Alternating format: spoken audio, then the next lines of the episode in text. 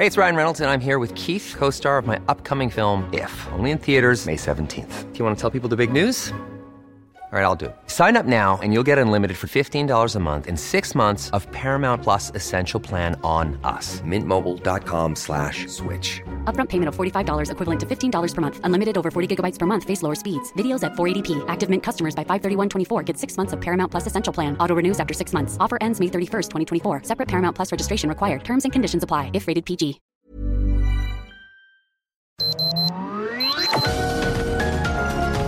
Heraldo Media Group presenta Sergio Sarmiento y Lupita Juárez.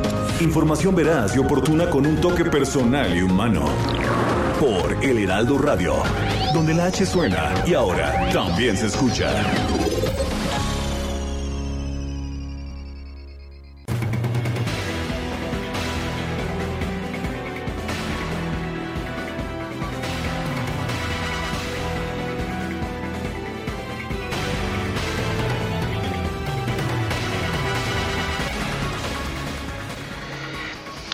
Maestros de Chiapas y normalistas de Mactu Mactza bloquean el paso de la camioneta suburban en la que se transporta el presidente de la República Andrés Manuel López Obrador allá en Chiapas. Vámonos hasta Chiapas. Paris Salazar se encuentra precisamente en el lugar de los hechos. Paris, cuéntanos cómo está la situación. Buenos días, Sergio Lupita, amigas, amigos de de México. Así es, es que esta mañana el presidente Andrés Manuel López Obrador aseguró que no aceptará ningún chantaje de las secciones 7 y 40 de la Coordinadora Nacional de Trabajadores de la Educación, la CENTE, que le impiden ingresar a la séptima región militar en Chiapas para encabezar el Gabinete de Seguridad y la conferencia matutina. Y es que los docentes de Chiapas y normalistas de Matumaxá bloquean el paso de la camioneta suburban que transporta al Ejecutivo Federal. Y en estos momentos Rutilio Escandón es quien va a encabezar la conferencia matutina, ya que el presidente Andrés Manuel López Obrador todavía no puede ingresar a esta región militar. Y es que los docentes reclaman que tienen atención y una mesa de diálogo. Sin embargo, el presidente dijo que no aceptará chantajes, que lo respeten y que luego encabezarán esta, este diálogo. Y es en estos momentos cuando ya inició la conferencia matutina por el gobernador Rutilio Escandón, la secretaria de Seguridad y Protección Ciudadana Rosa Isela Rodríguez, el secretario de la Defensa Nacional Luis Crescencio Sandoval y el secretario de Marina Rafael Ojeda. El presidente todavía sigue retenido afuera de la séptima sección militar aquí en el estado de Chiapas. Bueno, París, estaremos al pendiente de lo que ocurra. Infórmanos de inmediato cuando pues se le permita pasar al presidente de la República. Pendientes. Y son las siete con dos minutos, siete con dos Guadalupe. Eh, ya sabes que primero es la noticia, de manera que hemos empezado de esta forma, pero hay mucha más información. Lo urgente, lo urgente primero, esto que ya comentabas, la conferencia del presidente López Obrador, la mañanera que inicia sin el presidente Andrés Manuel López Obrador, quien está varado en estos momentos allí en su camioneta por maestros que están bloqueando el paso en esta camioneta suburban. No es el suro, es su camioneta suburban en que se transporta y bueno, no ha podido llegar a esta zona militar, el presidente López Obrador dice, a ver, respétenme, no voy a hablar con ustedes, respétenme, no voy a aceptar chantajes. Primero me respetan y luego ya hablamos. En fin, le estaremos dando a conocer más información. Bueno, pues les tengo también, decía Sergio, hay lo urgente y también cosas muy relevantes esta mañana. Pues resulta que hubo cambios en el gabinete el día de ayer. Adán Augusto López, actual gobernador de Tabasco, será el nuevo secretario de gobernación tras la salida de la ministra Olga Sánchez Cordero, quien va a regresar al Senado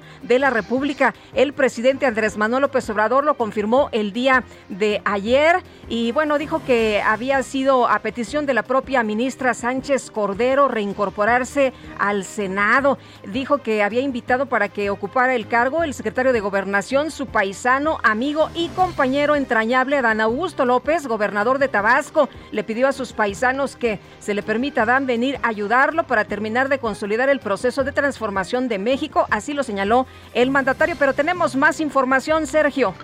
Eso es, vamos, vámonos a enlazar allá a Chiapas con José Luis Escobar, integrante del Comité Ejecutivo de la sección 7 de la Coordinadora Nacional de Trabajadores de la Educación. Maestro Escobar, cuéntenos, ¿están reteniendo al presidente para que no entre al cuartel de la región militar? ¿Cuáles son las razones?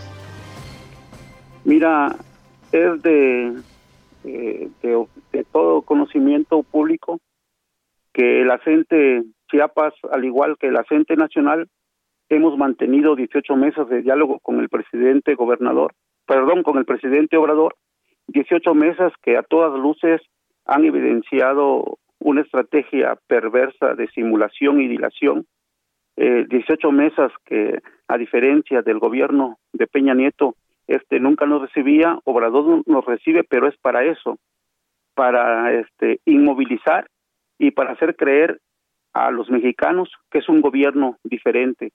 Después de 18 mesas en Chiapas y como en varias partes del país, las situaciones eh, educativas, la, problemática de los trabajadores de la educación sigue constante. En Chiapas, por ejemplo, no se ha querido pagar a maestros, no se ha querido eh, este, reconstruir escuelas y se mantiene a 33 maestros cesados. No cesados desde que desde que inició el gobierno de Obrador. Este no eh, conforme con eso, el gobierno de Rutilos Cantón Cadenas, que es un gobierno eh, amigo de, de Obrador, enviste en el contexto de la pandemia, a sabiendas del confinamiento que nos obliga, enviste nuestras dos cajas de ahorro, cajas de ahorro que son dineros nuestros. Eh, esta embestida, eh, por supuesto que eh, es un acto de provocación a un movimiento tan enorme, tan fuerte, tan eh, eh, que de hace más de 41 años que nosotros parimos a la coordinadora y ya cansados de tanto discurso y ya cansados de tanta represión y tanta embestida eh, hacemos nosotros eh, liberamos casetas que no que no cobramos allí. Por ejemplo ayer se liberaron tres tres casetas de cobro sin cobrar un solo peso pero al igual que Peña Nieto ni nos ve ni nos oye les vale un comino lo que se haga ya cansados con eso, decidimos hoy, eh, sabiendo que iba a llegar a dar su mañanera en la séptima región militar de Chiapas, eh, hacer este acto pacífico, aunque parezca eh, contradictorio. pacífico, no llevamos armas, no llevamos palos, no llevamos machetes, llevamos nada más coraje, eh, dignidad, Profesor, rebeldía, a ver si, a, ver si la, A ver si la entendí bien. Lo que ustedes quieren es que les regresen el dinero que les corresponde. ¿Eso es lo que ustedes están reclamando en estos momentos? No, dinero que nos corresponde no. Lo que reclamamos es solución a las demandas que implican el pago a maestros el, por salarios caídos, por salarios no pagados que reinstale a 33 maestros cesados pero sobre todo, sobre todo que reactive nuestras dos cajas de ahorro que el mismo Obrador eh, ordenó una comisión de investigación para ver si había malversación de fondos, si había corrupción y esa comisión delante del gobierno de Rutilio Escandón le dijo que no había nada, nada eh, eh, que, que pudiera este, sostener la argumentación de Rutilio Escandón para que esas cajas estuvieran congeladas delante eh, Rutilio Escandón Obrador le dice que inmediatamente se reactive, pero de eso ya tiene más de un año. Y entonces ha sido un juego perverso de Obrador le dice una cosa a Rutilio, Rutilio hace otra cosa, y bueno, es un ninguneo a un movimiento tan grande como es el de la gente Chiapas. Hoy, hoy decididos, aún ya basta, no habrá mañanera si no hay solución inmediata. Ya no más mesas. ¿no, lo van, a dejar, ¿no lo van a dejar pasar? No, está atrapado entre la multitud con grandes eh, este, pancartas delante de los parabrisas y esperemos que, que no haya represión. Si hay represión, si hay una cacería de brujas, durante 41 años del movimiento hemos sido víctimas de eso, de crímenes, de encarcelamiento, de ceses como están ahora cesados 33 dirigentes de la gente Chiapas, solamente en Chiapas, solamente en Chiapas, en ningún otro estado del país, ni del CENTE ni de la CENTE, solamente en Chiapas somos la piedra en el zapato porque no nos hemos arrodillado a la continuidad de la política neoliberal disfrazada de populista. Adelante, Lupita. Bueno, eh, eh, profesor, el presidente ha dicho hace unos momentos a los medios de comunicación y a ustedes ya les eh, declaró que no va a aceptar chantajes, que ustedes no lo están respetando y que él tampoco puede respetarlos así. Les pidió que lo dejaran pasar. No va a aceptar chantajes. ¿Qué responden ustedes a esto?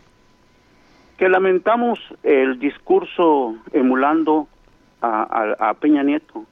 no puede el gobierno pedir respeto si él no nos respeta 18 mesas, repito, 18 mesas de diálogo, entre comillas, y negociación, entre comillas, que solamente ha sido un, una perfecta estrategia de engaño, de dilación, de simulación y de inmovilización, porque muchos maestros han creído en ese canto de sirenas, así como ha creído una inmensa mayoría del pueblo mexicano. Es un gobierno perverso, es un gobierno que a diferencia de Peña Nieto que nos mandó a Chiapas eh, 20 mil eh, eh, policías federales y que los enfrentamos, este no nos manda ningún policía federal, pero bajo la mesa, calladito, ha investido derechos y conquistas que ni el mismo pianismo pudo investir.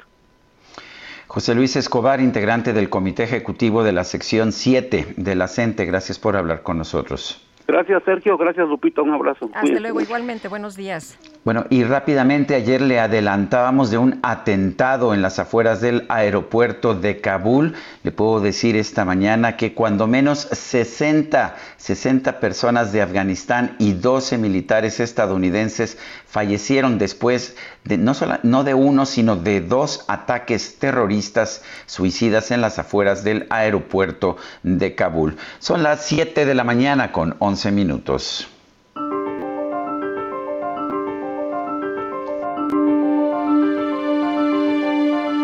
El día, como el hombre no tiene los colmillos de león, con la risa muerde. Charles Baudelaire.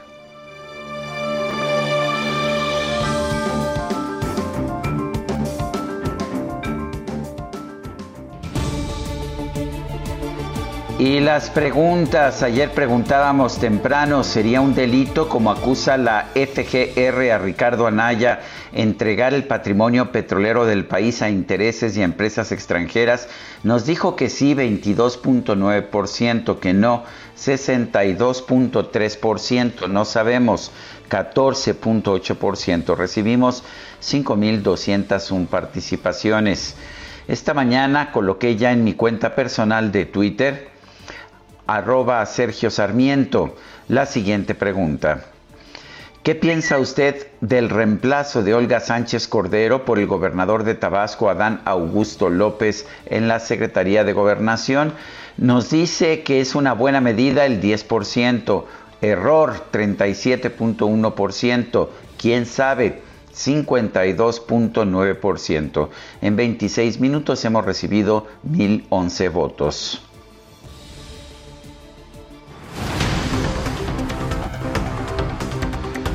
Bueno, y son las 7 ah, de la mañana, 7 de la mañana con 12 minutos. Vamos a un resumen de la información más importante de este, de este viernes 27 de agosto del 2021.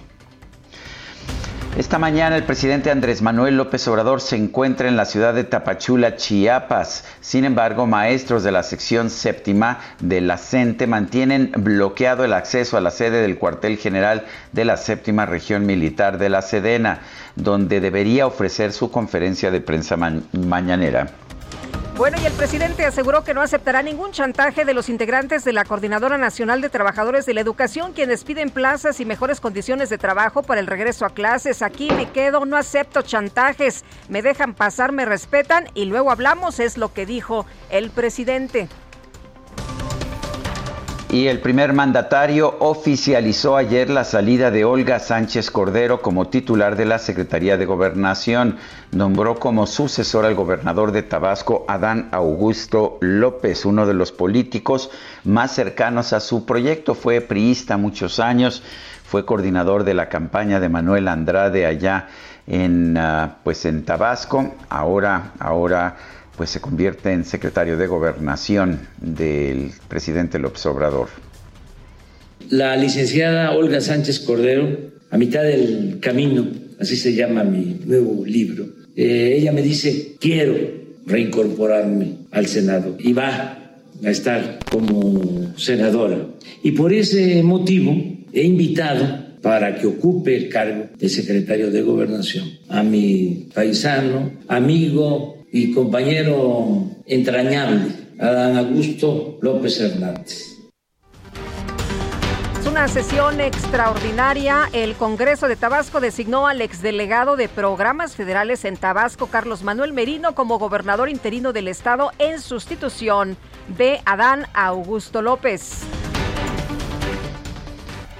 Tras culminar su paso por la Secretaría de Gobernación, Olga Sánchez Cordero será propuesta como presidenta del Senado, así lo reveló el senador Ricardo Monreal. Y ahora me complace decirles que la doctora Olga Sánchez Cordero será quien represente a la mayoría para poder ser considerada la presidenta. Terminará su mandato de un año el senador Eduardo Ramírez y le entregará en una transmisión armoniosa y cuidadosa a la doctora Olga Sánchez Cordero. Por otra parte, por otra parte, le comento que, eh, pues, eh, en su primera intervención al regresar al Senado, la ministra en retiro afirmó que presidir la Cámara Alta será un reto. Duda, para mí va a ser nuevamente un reto, un reto enorme estar en la mesa directiva como presidenta, si es que así lo estiman el Pleno de la Cámara, y avanzar en la construcción de acuerdos. Sin duda, para mí va a ser nuevamente un reto, un reto enorme estar en la mesa directiva como presidenta, si es que así lo estiman el Pleno de la Cámara, y avanzar en la construcción de acuerdos. El ex candidato presidencial Ricardo Anaya compareció este jueves de forma virtual ante el juez Gustavo Aquiles Villazor, quien admitió que el panista no ha tenido acceso a su carpeta de investigación, de manera que programó una nueva audiencia para el próximo 4 de octubre. Bueno, pues sí dio la cara, ¿no? Aunque de manera virtual y el juez le dijo nada más que la próxima sí nos vemos aquí en territorio nacional. Y bueno, a través de la cuenta de Twitter, el Instituto Nacional de Migración informó que Anaya abandonó el país desde el pasado 5 de julio a través de un vuelo privado desde Reynosa, Tamaulipas. La Fiscalía General de la República informó que el ex candidato presidencial del PAN se trasladó a Texas, por lo que de no regresar al país para su siguiente audiencia se podría solicitar una orden de aprehensión en su contra. Y luego de 32 horas de trabajo, ayer por la noche finalizó el recuento de los 21 distritos electorales locales para la elección al gobierno del estado de Campeche. Previo al cierre oficial del conteo, Laida Sansores se declaró ganadora de la elección, afirmando que la tendencia que le da el triunfo no sufrió variaciones. Además, arremetió contra el movimiento ciudadano y su candidato Eliseo Fernández. Y por su parte, Eliseo Fernández fijó su postura sobre el final del eh, recuento a la gubernatura. Afirmó que se pudieron documentar cerca de 500 incidencias y pidió a sus simpatizantes esperar con calma el resolutivo final de la Sala Superior del Tribunal Electoral. José Luis Vargas, magistrado del Tribunal Electoral del Poder Judicial de la Federación, pidió un amparo contra la orden judicial que obligó a la Fiscalía General de la República a reabrir la investigación en su contra por un presunto enriquecimiento ilícito de 36.5 millones de pesos. Y en Jalisco fue localizada la bebé, esta menor sustraída el pasado miércoles 25 de agosto del Hospital General de Occidente. Se confirmó el hallazgo a través de pruebas de ADN. La Secretaría de Salud reportó 835 muertes más por COVID-19 en las últimas dos horas, con lo cual suman 256.287. Además, informó que hay 20.633 nuevos casos confirmados. El Observatorio Nacional Ciudadano de Seguridad, Justicia y Legalidad presentó un nuevo estudio con el que concluyó que la vacuna contra COVID-19 fue usada con fines electorales este año mediante cuatro modalidades. La investigadora Sandra Rodil y su equipo del Instituto de Investigaciones en Materiales de la UNAM desarrollaron un cubrebocas, escuche usted, que inhibe el virus del SARS-CoV-2.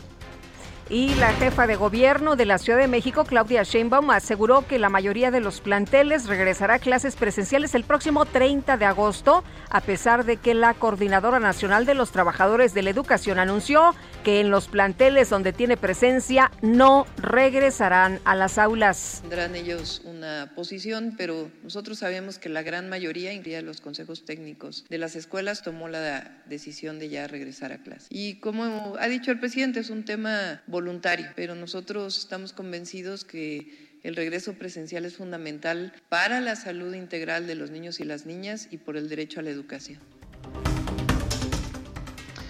La Ciudad de México recibió un récord Guinness por tener la línea de transporte teleférico urbano más larga del mundo, con la línea 2 del cablebús que va de Santa Marta a Constitución de 1917 en la alcaldía de Iztapalapa. El director del Instituto de Investigaciones Estéticas de la Universidad Nacional Autónoma de México, Iván Ruiz García, será removido de su cargo después de haber declarado que el feminicidio, escuche usted qué declaración, el feminicidio es un acto de amor. Alejandra, Alejandra Palacios, actual presidenta de la Comisión Federal de Competencia Económica, dio a conocer que dejará el cargo el próximo 9 de septiembre tras ocho años al frente de este organismo. La Unidad de Inteligencia Financiera reportó el bloqueo a 6 mil, de 6.080 cuentas por el delito de corrupción, una cifra récord durante la actual administración. La Comisión Reguladora de Energía aprobó los primeros dos permisos de distribución de gas LP a la nueva empresa de Pemex Gas Bienestar. Y de acuerdo con el Servicio Meteorológico Nacional, la depresión tropical 14E se intensificó a tormenta tropical Nora cerca de las costas de Acapulco, Guerrero y podría convertirse en huracán en los próximos días.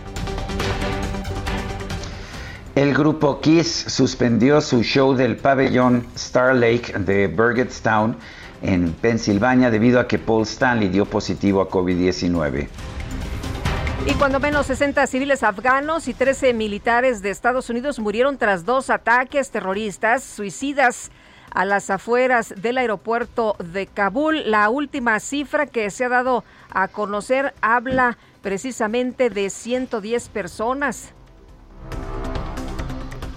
La rama afgana, la rama afgana del Estado Islámico que se autodenomina Estado de Jorazán, ISIS-K, se adjudicó los atentados suicidas, donde además 140 personas resultaron heridas.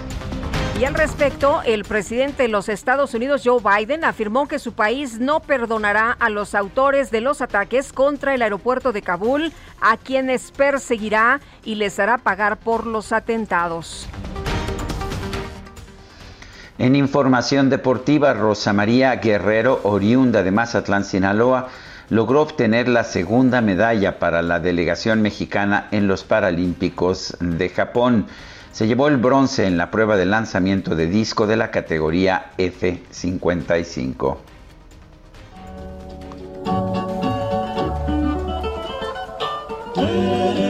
Mi bien lo que me tiene extasiado porque negar que estoy de ti enamorado de tu dulce alma es toda sentimiento de esos ojazos negros de un raro fulgor que me. Bueno, pues ayer le traíamos la información de que el bolero, el sentimiento hecho canción, ha sido incluido en la lista del patrimonio inmaterial de Cuba. Cuba es la cuna del bolero. Se va a buscar que también sea patrimonio inmaterial de la humanidad con el apoyo de México. Y bueno, pues la verdad, ¿qué te puedo decir, Guadalupe? Podríamos celebrar muchas cosas. Esta semana cumplió 50 años Talía. Hay muchas cosas, pero a mí este viernes, este viernes de fines de agosto se me antoja como para viernes bohemio y de boleros. ¿Te parece bien, Guadalupe? Estoy totalmente de acuerdo contigo. Bueno, ¿y te parece que empecemos con esta, La Gloria eres tú? Uno de los boleros pues más característicos del cubano José Antonio Méndez y debo decir uno de mis boleros favoritos, la interpretación la clásica de los tres diamantes. Te dejo con el bolero Guadalupe, vámonos a una pausa y regresamos. Eres un encanto, eres mi ilusión. Dios dice que la gloria está en Sergio Sarmiento y Lupita Juárez quieren conocer tu opinión, tus comentarios o simplemente envía un saludo para ser más cálida esta mañana.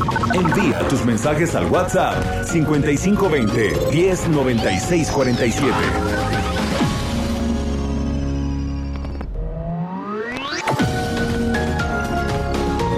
Continuamos con Sergio Sarmiento y Lupita Juárez por El Heraldo Radio.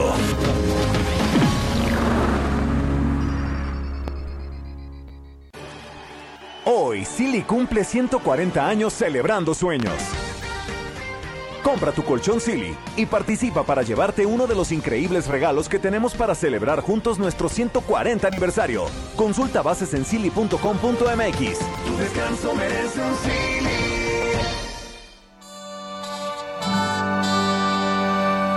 Bonita como aquellos juguetes que yo tuve en los días infantiles de ayer. Bonita como el beso robado como el llanto llorado por un hondo placer. La sinceridad de tu espejo fiel puso vanidad en ti. Sabes mi ansiedad. Pues seguimos escuchando boleros. ¿Te parece bien este Guadalupe Este que, que se me dedica, llama Este que me Bonito? dedica Javier Solís. Es el que te Es que dedica a ti, cuando Javier dice Solís. bonita, pues aquí Tú te, estoy. te das por aludida. Aquí estoy. Pues sí, es un es uno de los grandes eh, uno de los grandes boleros. La música es de Luis Alcaraz y la letra de José Antonio Zorrilla Martínez. Bonita aquí en la interpretación del maestro del bolero ranchero Javier Solís.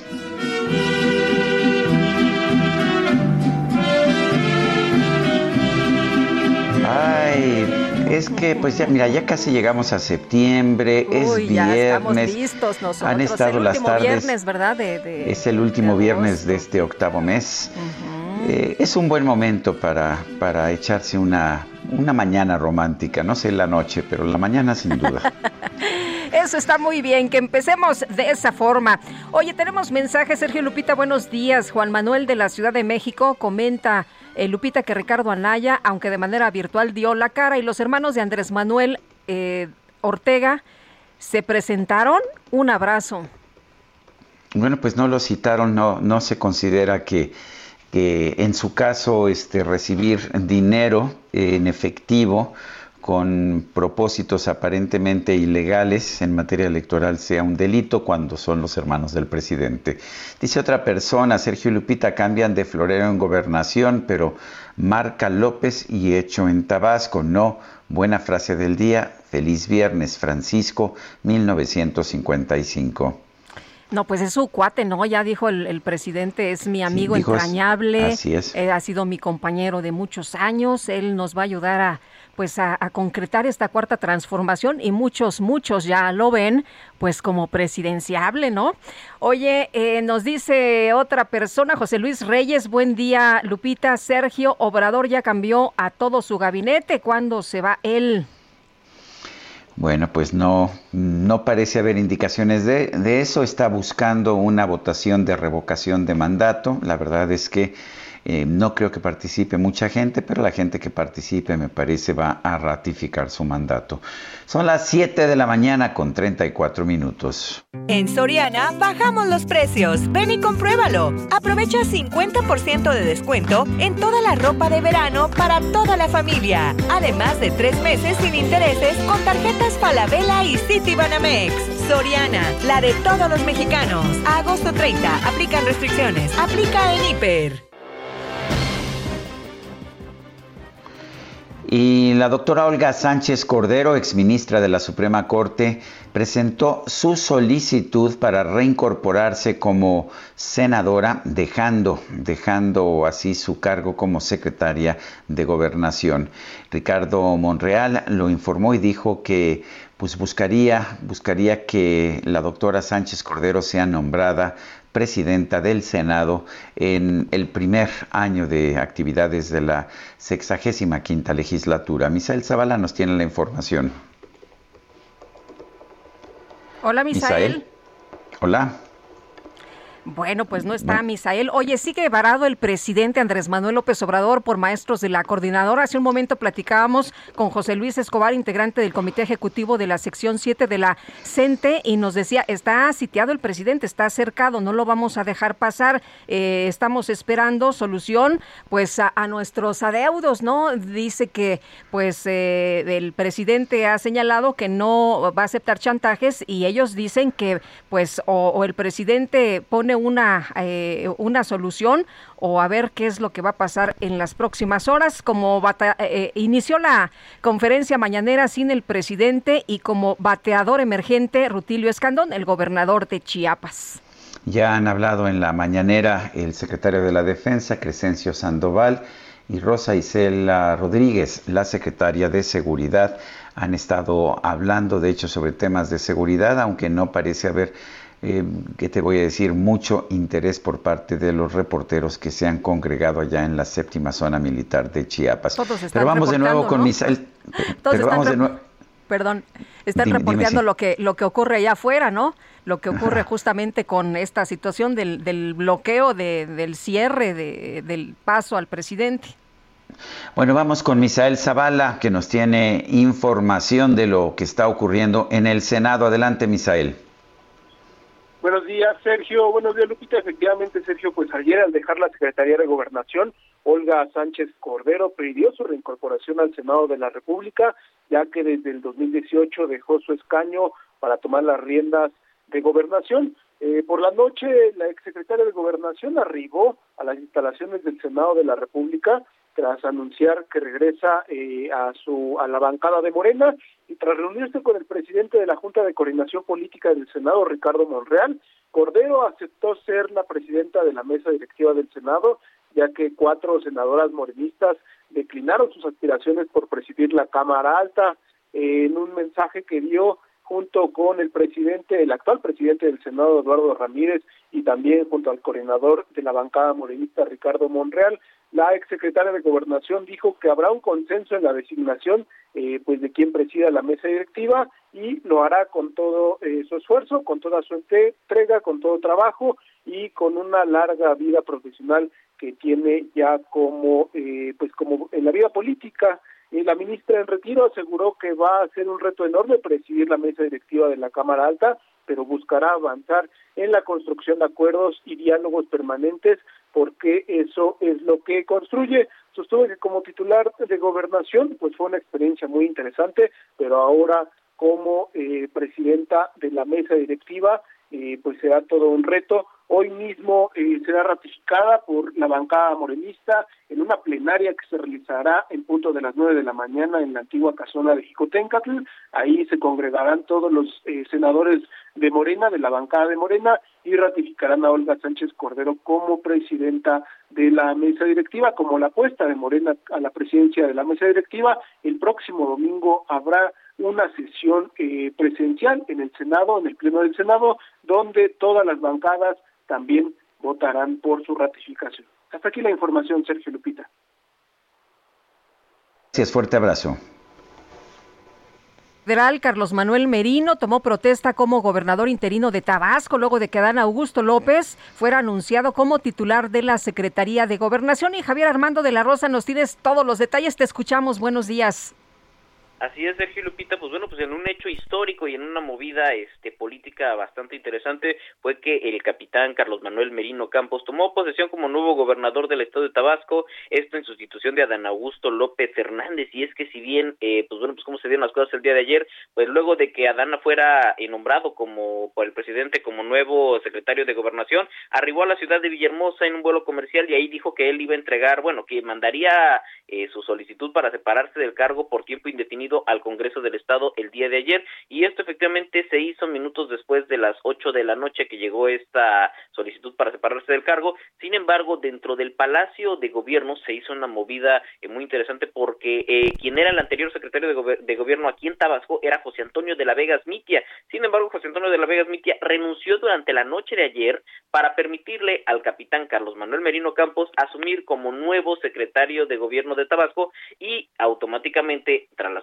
de Adán Augusto López Hernández, él sería gobernador sustituto por 60 días. Entonces, luego de que le toman protesta al capitán Merino Campos como eh, secretario de gobierno, él acude ante el Congreso del Estado y finalmente allí lo nombran como gobernador eh, sustituto en el Estado de Tabasco por 60 días y luego se verificará si el Congreso lo ratifica o buscan a una persona más, pero todo indica a que él probablemente sea eh, la persona que termine el mandato de Adán Augusto López Hernández aquí en el Estado de Tabasco. Entonces, pues Tabasco tiene nuevo gobernador. Ese es el reporte. ¿Cuánto tiempo tenía Adán Augusto de gobernador? Adán Augusto tomó posesión el 31 de, eh, de de diciembre del 2018 ya tenía este ya iba para sus tres años tenía aproximadamente eh, dos años y ocho meses en el cargo entonces pues bueno pues ya iba a dar su tercer informe de gobierno eh, precisamente en octubre pero bueno pues no no no pasó esto y pues ahora este es este el capitán Carlos Manuel Merino Campos lleva por su tercer año de, de gobierno este bueno lleva a completar su tercer año de gobierno eh, Adán Augusto López Hernández antes de sumarse a las filas del gobierno federal. Muy bien pues un buen cambio para él, ¿no? Gracias, Javier. Gracias, seguimos al pendiente. En Soriana bajamos los precios. Ven y compruébalo. Aprovecha el laptop HP 15.6 pulgadas a solo 6,399 pesos. O el cuaderno 9 to 5 profesional de 90 hojas a solo 10 pesos. Soriana, la de todos los mexicanos. A agosto 29. Aplican restricciones. Aplica en Hiper y Super. Olga Sánchez Cordero informó por escrito a Eduardo Ramírez Aguilar, presidente de la mesa directiva de la Cámara de Senadores, su decisión de reincorporarse a sus actividades como senadora de la República. El coordinador de los senadores de Morena, Ricardo Monreal, dijo que pues que la van a postular para ser presidenta del Senado. Tenemos en la línea telefónica al doctor Miguel Ángel Mancera, coordinador del PRD en el Senado. Miguel Ángel, buenos días, gracias por tomar nuestra llamada. ¿Cómo ves este retorno de la doctora Sánchez Cordero al Senado y las posibilidades de que sea presidenta de la Cámara de Senadores?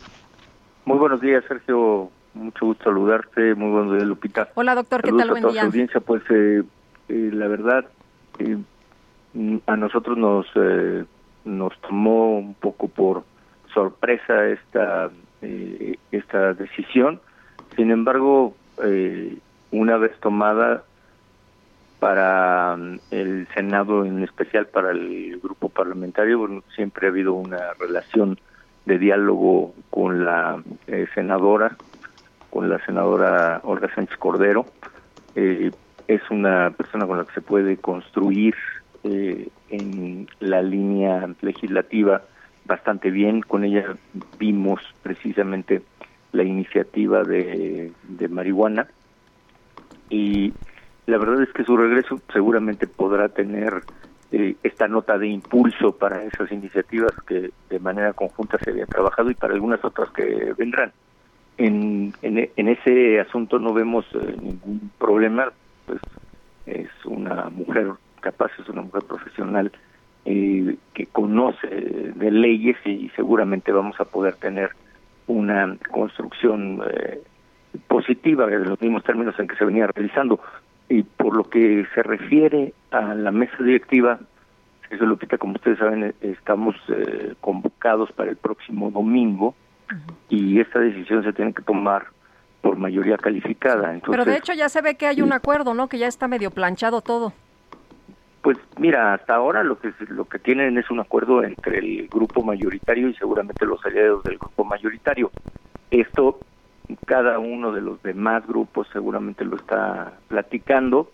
Yo te diría por parte de nosotros mm, no veríamos inconveniente. Primero porque en el esquema de paridad, pues sí, eh, correspondería ahora a una mujer encabezar la mesa directiva. Y segundo porque pues la doctora tendría eh, todos los méritos necesarios para poder llevar a cabo esta tarea. Entonces, no vería, yo no vería problema eh, para que pudiera ser eh, concretada esta propuesta que se hizo y, este planteamiento que se hizo y seguramente por eso está manejando los términos que se exponen en las diferentes comunicaciones, Lupita. Eh, Miguel Ángel, ¿cómo cambian ahora las reglas del juego político con, pues, con la nueva alianza que se ha perfilado en el, campo legislativo entre el Partido Verde, el PT y Morena? ¿Van a cambiar las cosas en el Senado? Vamos a ver exactamente cómo, cómo estarán los acomodos y reacomodos ahora que se establezcan o que, como es en el argot parlamentario, que se canten los los grupos eh, ya conformados en el Senado. Eh, yo lo que esperaría es que siga habiendo esta mayoría que tienen entre Morena sus aliados y que nosotros podamos seguir trabajando también en el eh, bloque de contención en todo lo que se refiera a trabajos para efectos constitucionales. En la Cámara de Diputados y Diputadas sí se perfila, como ustedes también ya lo han comentado, un nuevo esquema de trabajo, incluso en la conformación de los órganos de gobierno.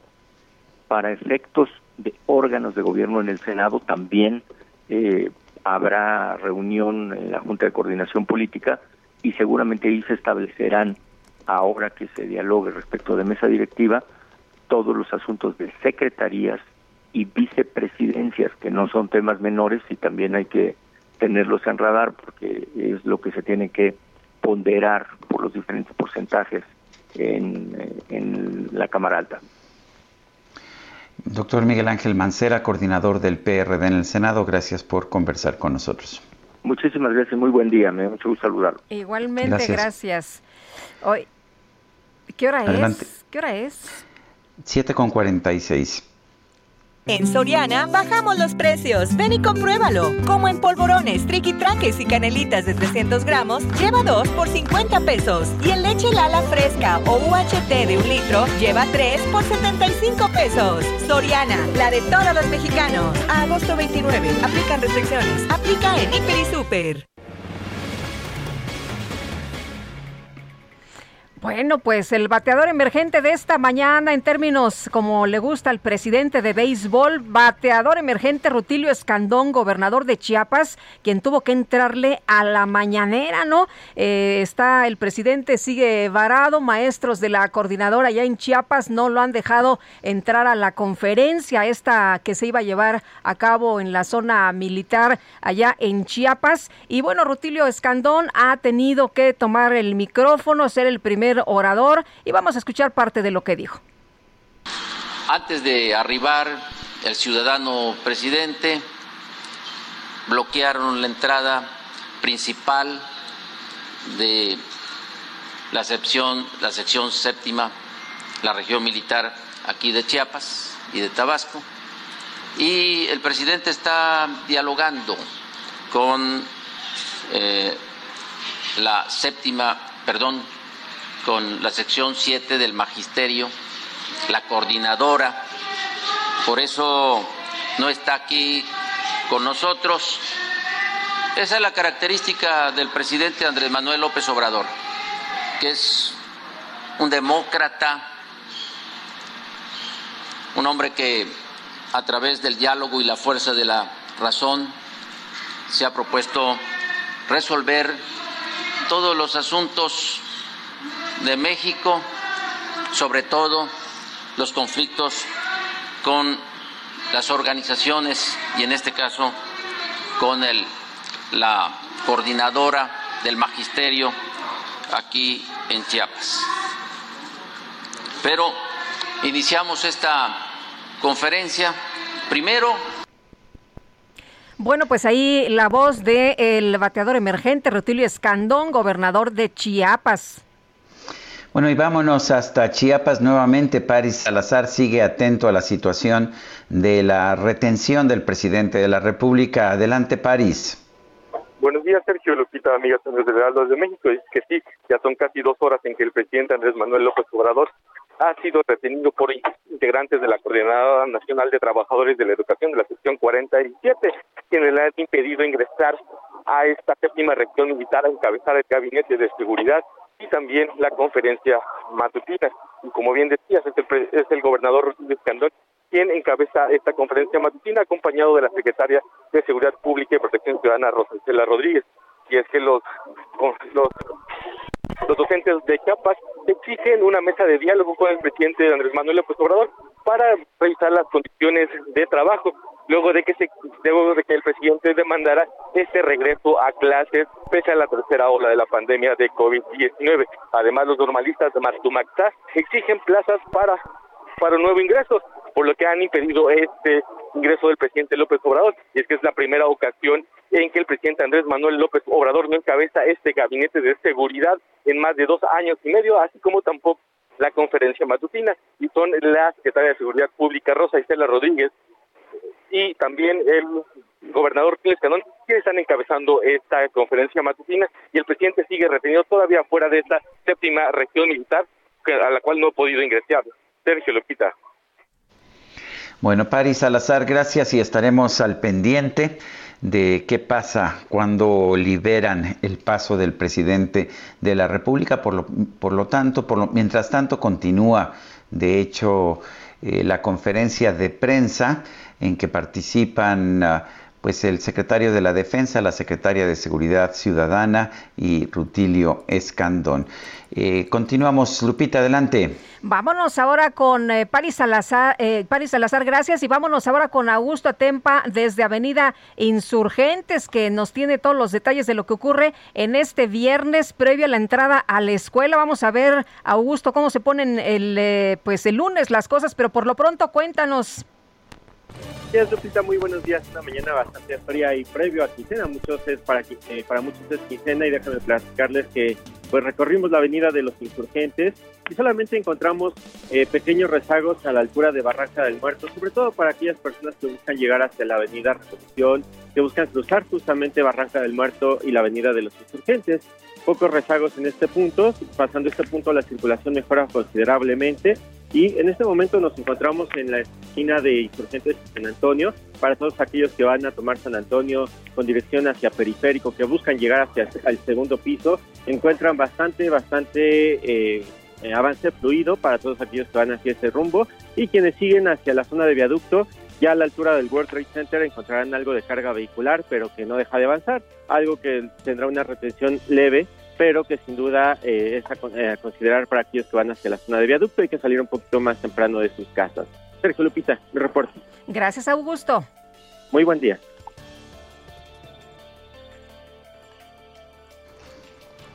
Adelante, Sergio. Alan Rodríguez, adelante, ¿qué nos tienes?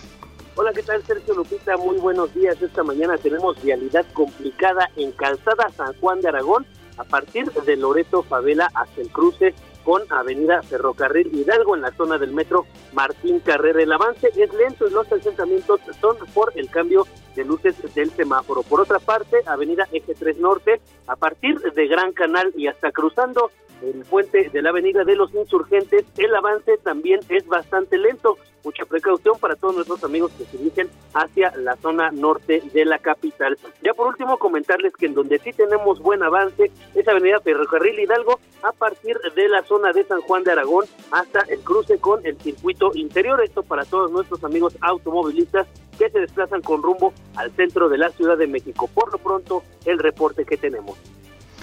Y gracias, Alan Rodríguez. Muy buen día. Y Daniel Magaña desde Periférico Sur. Daniel, ¿qué tal? ¿Qué tal, Lupita Sergio? Muy buen día. Efectivamente, información vehicular. Fíjate que pues ya ambos sentidos de este distribuidor uh, vial que se construyó pues en la zona de la avenida Canal Nacional está funcionando, así que bueno, pues sí beneficia bastante las condiciones adversas de la vialidad en este tramo. Únicamente para quien avanza de la zona oriente, de la zona de la avenida Tláhuac y la calzada admite encontrar circulación lenta se ha suprimido algunos retornos un poco antes de llegar a este este distribuidor esto pues genera algo de desconcierto para los automovilistas que habitualmente lo utilizaban para trasladarse hacia el anillo periférico oriente. Un poco más adelante bueno pues ya se ha habilitado un retorno precisamente para las personas que utilizan este tramo del anillo periférico y las personas que se incorporan de la avenida Canal de Chalco, bueno, pues al carril de extrema izquierda, pues generan algo de pues, eh, condiciones vehiculares lentas en este tramo para desplazarse más adelante a la zona de y también, bueno, pues ya continuaron en el periférico sur en dirección hacia la zona de la avenida Canal de Miramontes. El reporte, muy buen día. Muchas gracias, muy buenos días. Bueno, y rápidamente antes de irnos a una pausa, el presidente Andrés Manuel López Obrador se ha enlazado con una videollamada a la conferencia de prensa de esta mañana. Regresamos en un momento más.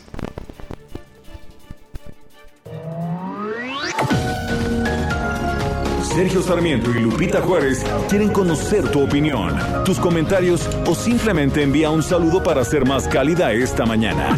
Envía tus mensajes al WhatsApp 5520 109647.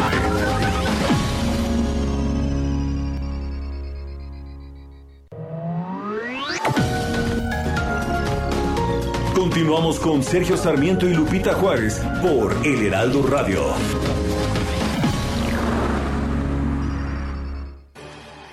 Hoy, Silly cumple 140 años celebrando sueños. Compra tu colchón Silly y participa para llevarte uno de los increíbles regalos que tenemos para celebrar juntos nuestro 140 aniversario. Consulta bases en silly.com.mx. Tu descanso merece un Silly. El 27 de agosto de 1870 nació en Tepic, Nayarit, el escritor mexicano Amado Nervo. Sus primeros años de vida fueron marcados por dificultades económicas debido a que su padre murió cuando tan solo tenía nueve años. Sin embargo, cursó sus estudios en Michoacán, donde resaltó por su inteligencia y compromiso. En Zamora, estudió ciencias y filosofía e incluso llegó a estudiar leyes dentro de un seminario sacerdotal que finalmente abandonó en 1891. Empezó a ser reconocido como escritor en 1894, por lo que en la Ciudad de México llegó a colaborar para la revista Azul de Manuel Gutiérrez Nájera y a redactar para periódicos nacionales. En 1895 publicó su primera novela titulada El Bachiller y tres años después publicó sus libros de poesía Perlas y Místicas. Además, aprovechó este impulso para fundar y dirigir su propia revista en conjunto con Jesús Valenzuela, llamada Revista Moderna. En México, es reconocido como un gran poeta gracias a obras como Las Voces y Lira Heroica. Después de estas, comenzó su carrera diplomática siendo secretario de la Embajada Mexicana en Madrid. Finalmente, el 24 de mayo de 1919, falleció debido a una uremia a los 48 años.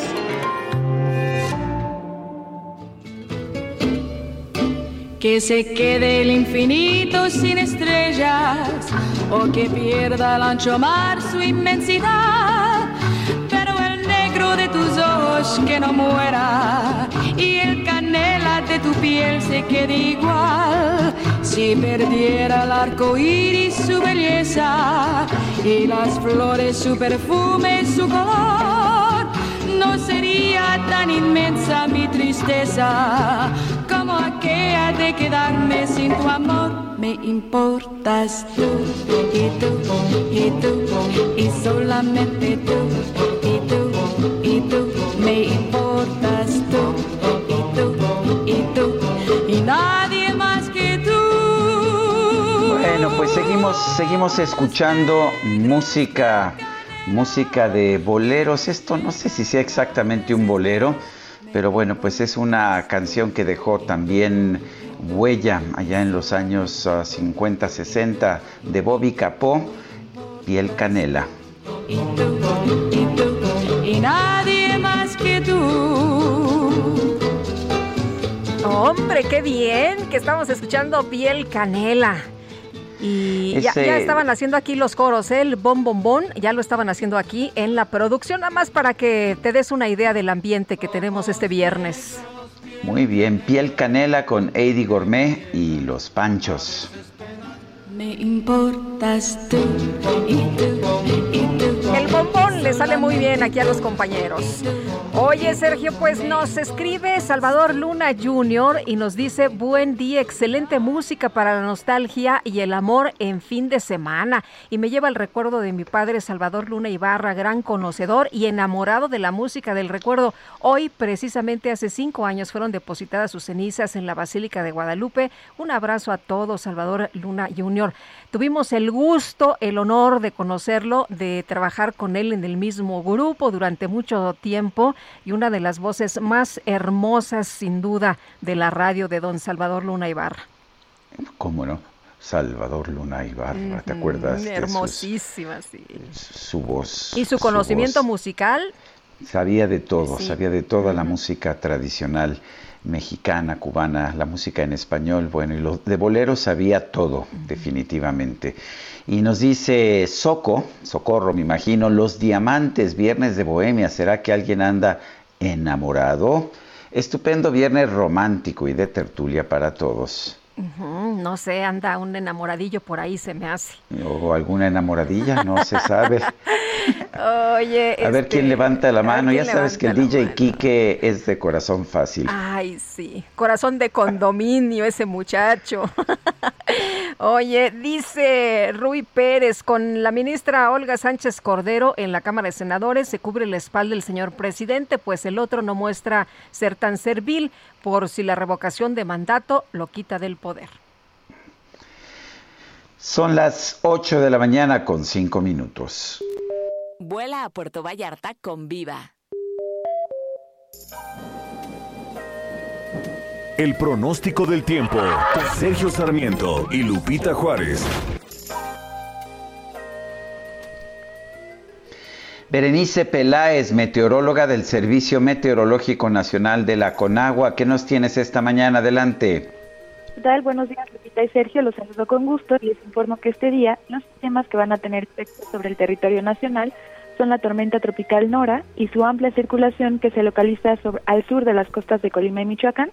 Además, tenemos a la tormenta tropical Ida en el Mar Caribe, que se va a aproximar al occidente de Cuba y al canal de Yucatán, y esta tormenta va a interaccionar con un canal de baja presión que se extiende sobre el Golfo de México y la sonda de Campeche.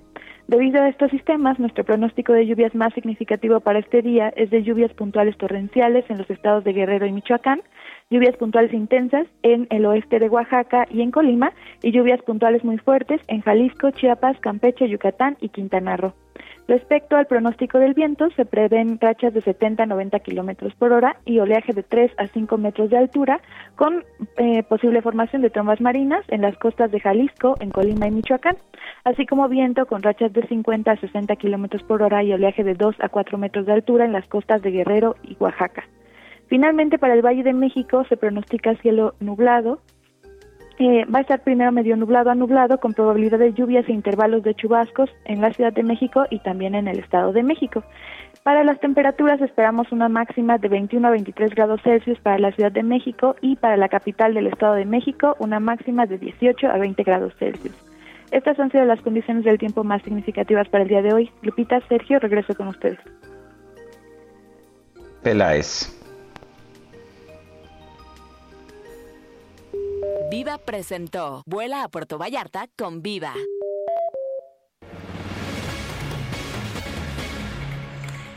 Bueno, pues desde su camioneta el presidente se ha enlazado a la mañanera. El presidente Andrés Manuel López Obrador ha dado un mensaje y bueno, dice que no tiene pendientes con los maestros, que más bien esto es un asunto de interés político. Él eh, ha expresado esta mañana que pues eh, le gustaría que los maestros de Chiapas analizaran la situación y si merece este trato, sí, dice el presidente, "Mm, analicen si merezco que me den este trato. Además, advierte que estará ahí, en ese lugar, el tiempo que sea necesario. Pero vamos a escuchar parte de lo que está señalando el presidente Andrés Manuel López Obrador en la mañanera, donde no está él, la mañanera sin presidente. El presidente López Obrador no ha podido estar presencialmente en la séptima zona militar debido a que integrantes de la Coordinadora Nacional de Trabajadores de la Educación le han impedido el ingreso a la séptima región militar. Nos decía París Salazar que ya llevaba pues alrededor de dos horas ahí varado el presidente, eh, ya lleva pues dos horas y unos minutitos más, pero vamos a escuchar lo que dijo. Del cuartel, un grupo de maestros de la CENTE de Chiapas nos eh, impidieron la entrada bajo la condición de que teníamos que atenderlos de inmediato y resolverles eh, sus demandas. Esto no lo puedo permitir porque eh, no puede el presidente de México ser rehén de nadie. Hemos atendido a los maestros de México y los vamos a seguir atendiendo. Eh, he hablado más que las veces que lo he hecho con el he hablado con la CENTE, creo que en 8, en 10 ocasiones me he reunido con ellos. Eh, pero caso de Chiapas y también en Michoacán hay este, eh, intereses creados también en la dirigencia. Esto no tiene que ver con las, con las bases del magisterio. Eh, lamentablemente suceden estas cosas. Entonces, yo no puedo eh, someterme a ningún grupo de interés creado. Entonces... Eh, bueno, pues a ver quién se cansa primero, porque el presidente López Obrador ha señalado que se va a quedar ahí el tiempo que sea necesario que tenía pensado ir a Comitán. Claro que si se lo permiten y si no, pues va a estar ahí el tiempo que sea necesario, que este es un asunto, pues más bien de interés político. Bueno, ayer, ayer se llevó a cabo un ataque terrorista suicida de un grupo militante islamista en, en, un campamento adyacente al aeropuerto de Kabul. Nos reportan, de hecho, que han sido no uno, sino dos los ataques.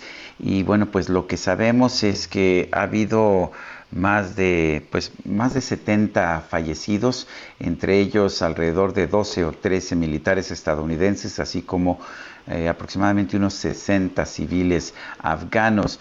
Eh, Lila Abed analista internacional y consultora política, la tenemos en la línea telefónica. Lila Abed, buenos días. Sergio Lupita, muy buenos días, como siempre un gusto estar con ustedes. Gracias, buen día. Lila, cuéntanos, ¿cómo ves este atentado? Eh, ¿A quién beneficia?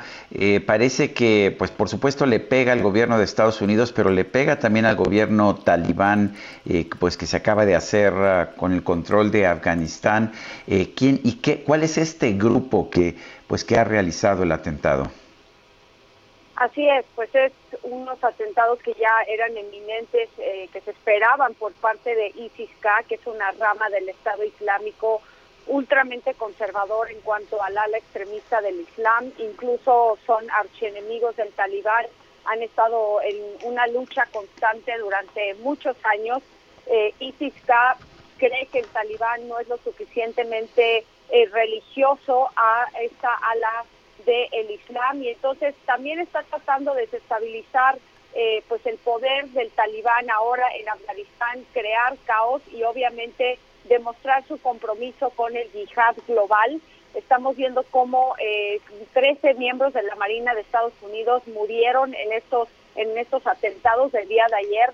El presidente Joe Biden mandó una amenaza y un mensaje contundente de que los va a cazar, de que Estados Unidos no va a olvidarse ni va a perdonar estos ataques y que van a responder de una manera muy contundente cuando Estados Unidos lo crea necesario. Ahora, me parece que esto va a complicar mucho la evacuación, la estrategia que tiene Estados Unidos para eh, sacar a todos los afganos que lo apoyaron durante dos décadas, al igual que los 1.500 estadounidenses que todavía están en Afganistán. El presidente Joe Biden dice que van a continuar con la misión, Sergio, pero me parece que van a tener que enfrentar una situación muy fluida, dinámica, en la cual de nuevo se puede presentar un ataque de aquí a la fecha límite para retirar a todas las tropas del 31 de agosto.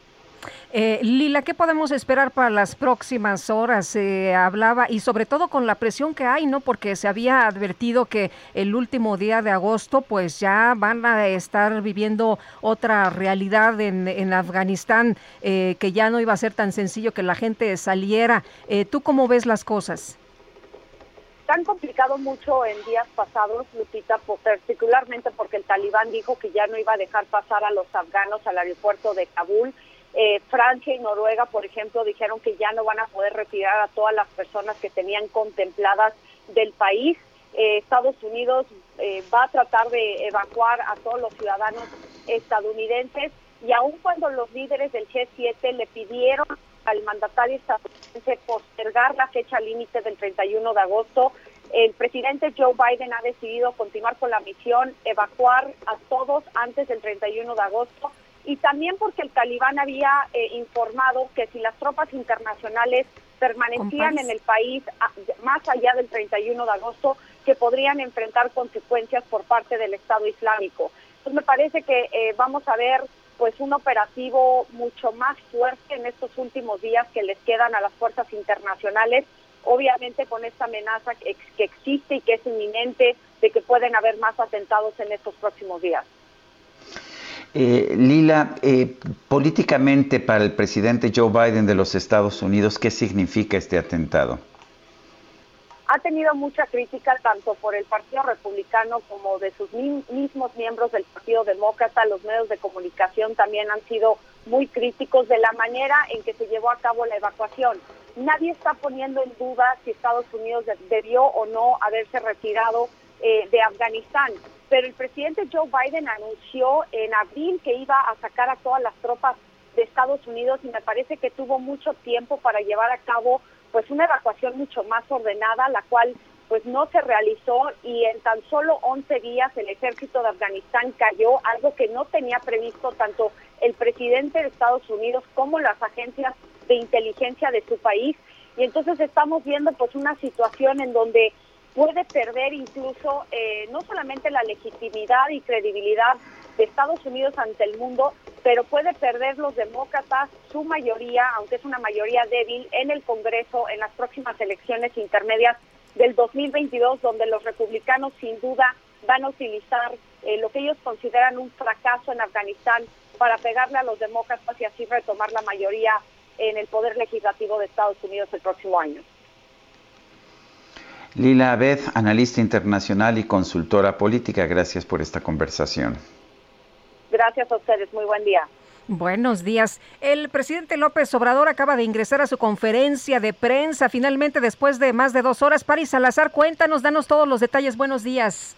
Buenos días, Lupita, Sergio, amigas, amigos de Alta México. Así es, y es que después de dos horas con 20 minutos, el presidente Andrés Manuel López Obrador pudo ingresar a esta séptima región militar en Tuxtla Gutiérrez, Chiapas, a la conferencia matutina, luego de que integrantes de la Coordinadora Nacional de Trabajadores de la Coordinación de las secciones 7 y 40 le bloquean el paso para encabezar el Gabinete de Seguridad y esta conferencia matutina. El presidente Andrés Manuel López Obrador estuvo más de dos horas en este bloqueo a unos 10 metros de la entrada del cuartel y el presidente hizo una seña para poder ingresar y los integrantes de la coordinadora no opusieron resistencia para poder ingresar no tuvo problemas, no hubo empujones, el presidente López Obrador ingresó sin ningún problema después de estas dos horas de bloqueo. El presidente ya había hecho una videollamada para enviar un mensaje en la conferencia matutina en la que dijo que también no ingresaba a la fuerza porque era una protesta para demostrar que no era rehén de ningún grupo ni de ninguna organización.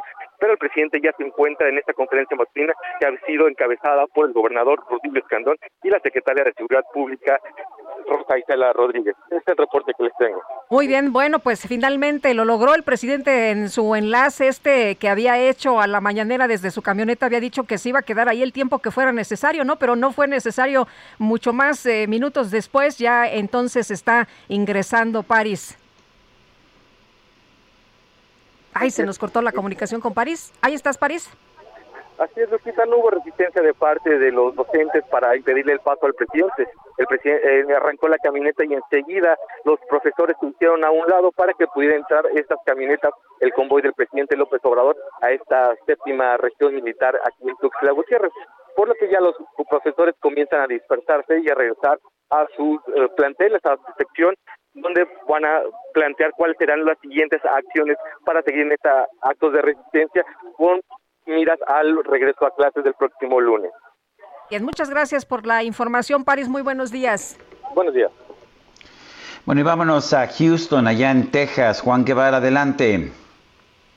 Buenos días, Sergio. Buenos días, Lupita. Pues fíjense, fíjense muy bien lo que dijo Biden a los terroristas el día de ayer. Les vamos a dar casa y van a pagar por ello. El presidente se dirigió a la nación el día de ayer después de darse a conocer que por lo menos 19 militares estadounidenses fallecieron en el atentado que tuvo lugar en el aeropuerto Kabul, epicentro de la operación de evacuación que lleva a cabo la coalición internacional.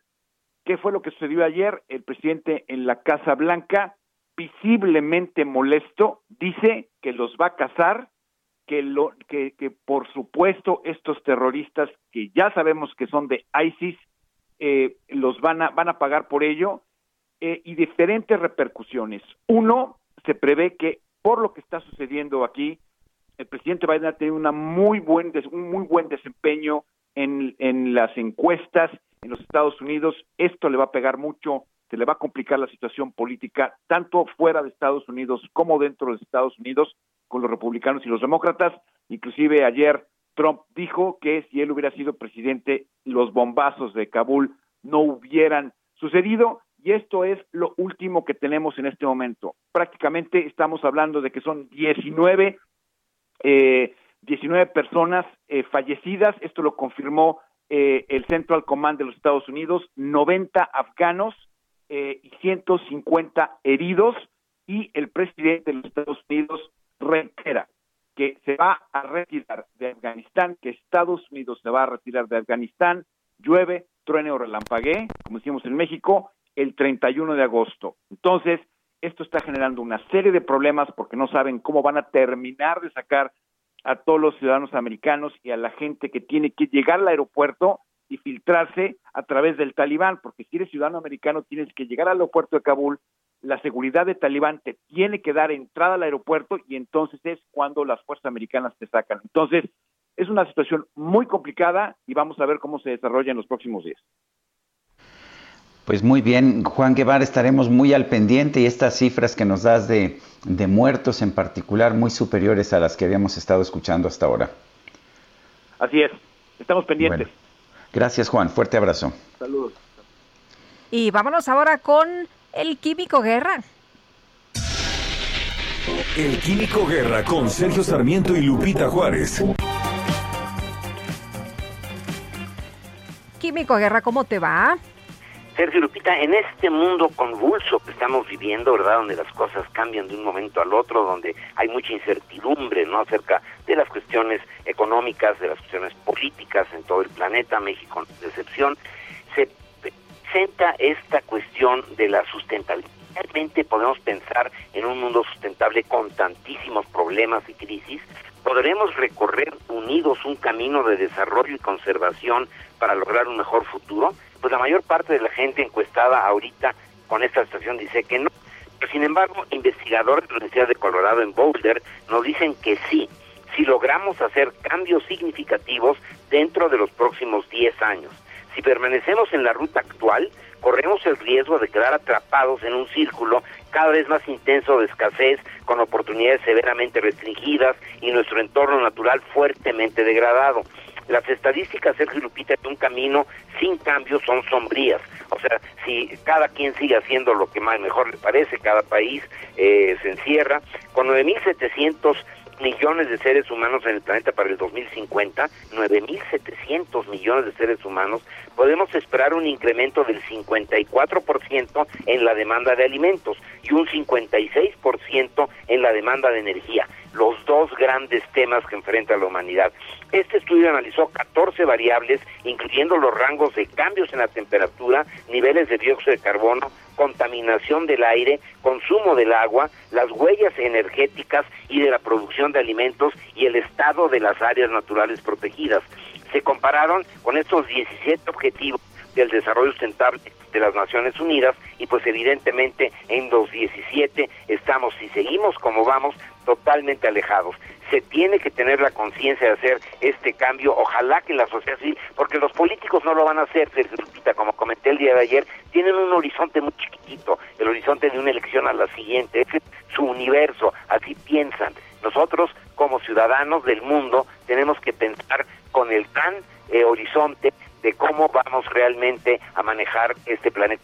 mucho más allá de que si las camarillas políticas, si él traicionó a que si eh, este país está restringiendo al otro, etcétera. Tenemos que alzar las miras y por eso quería hacer esta reflexión este viernes, Sergio Lupita, alzar las miras con optimismo para decir, como dicen estos investigadores de la Universidad de Colorado en Boulder, sí podemos siempre y cuando hagamos los cambios significativos, Sergio Lupita.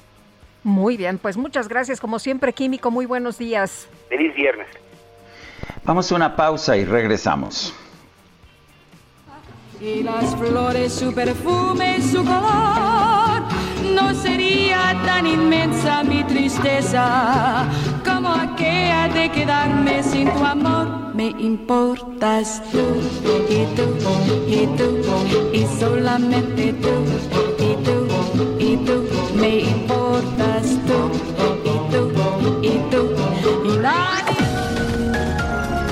Sergio Sarmiento y Lupita Juárez quieren conocer tu opinión, tus comentarios o simplemente envía un saludo para ser más cálida esta mañana.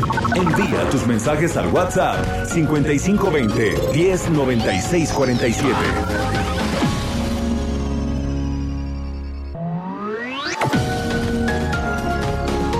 Continuamos con Sergio Sarmiento y Lupita Juárez por El Heraldo Radio. Jaque Mate con Sergio Sarmiento.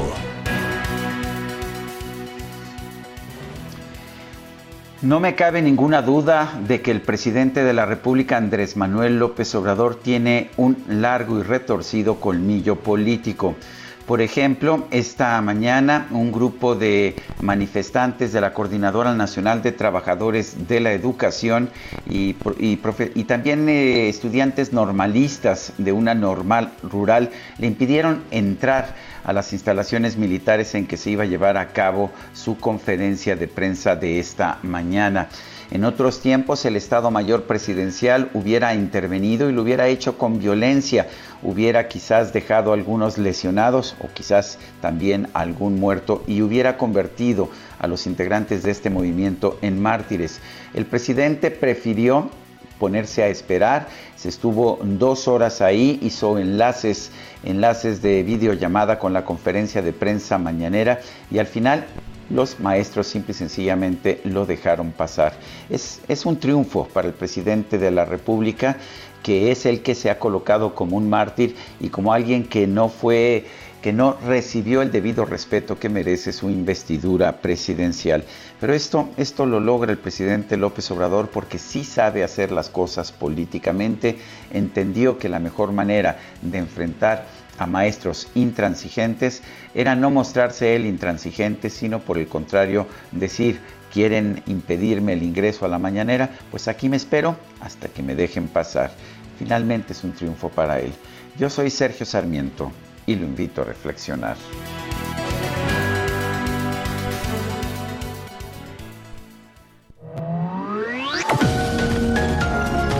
Sergio Sarmiento tu opinión es importante.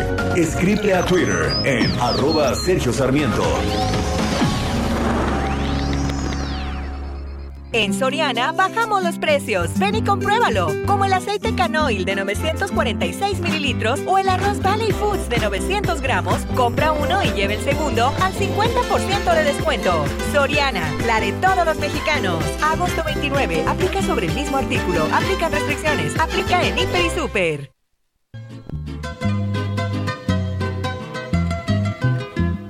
Ódiame por piedad, yo te lo pido. Ódiame sin medida ni clemencia. Odio quiero más que indiferencia, porque el rencor hiere menos que el olvido. Ódiame por piedad, yo te lo pido.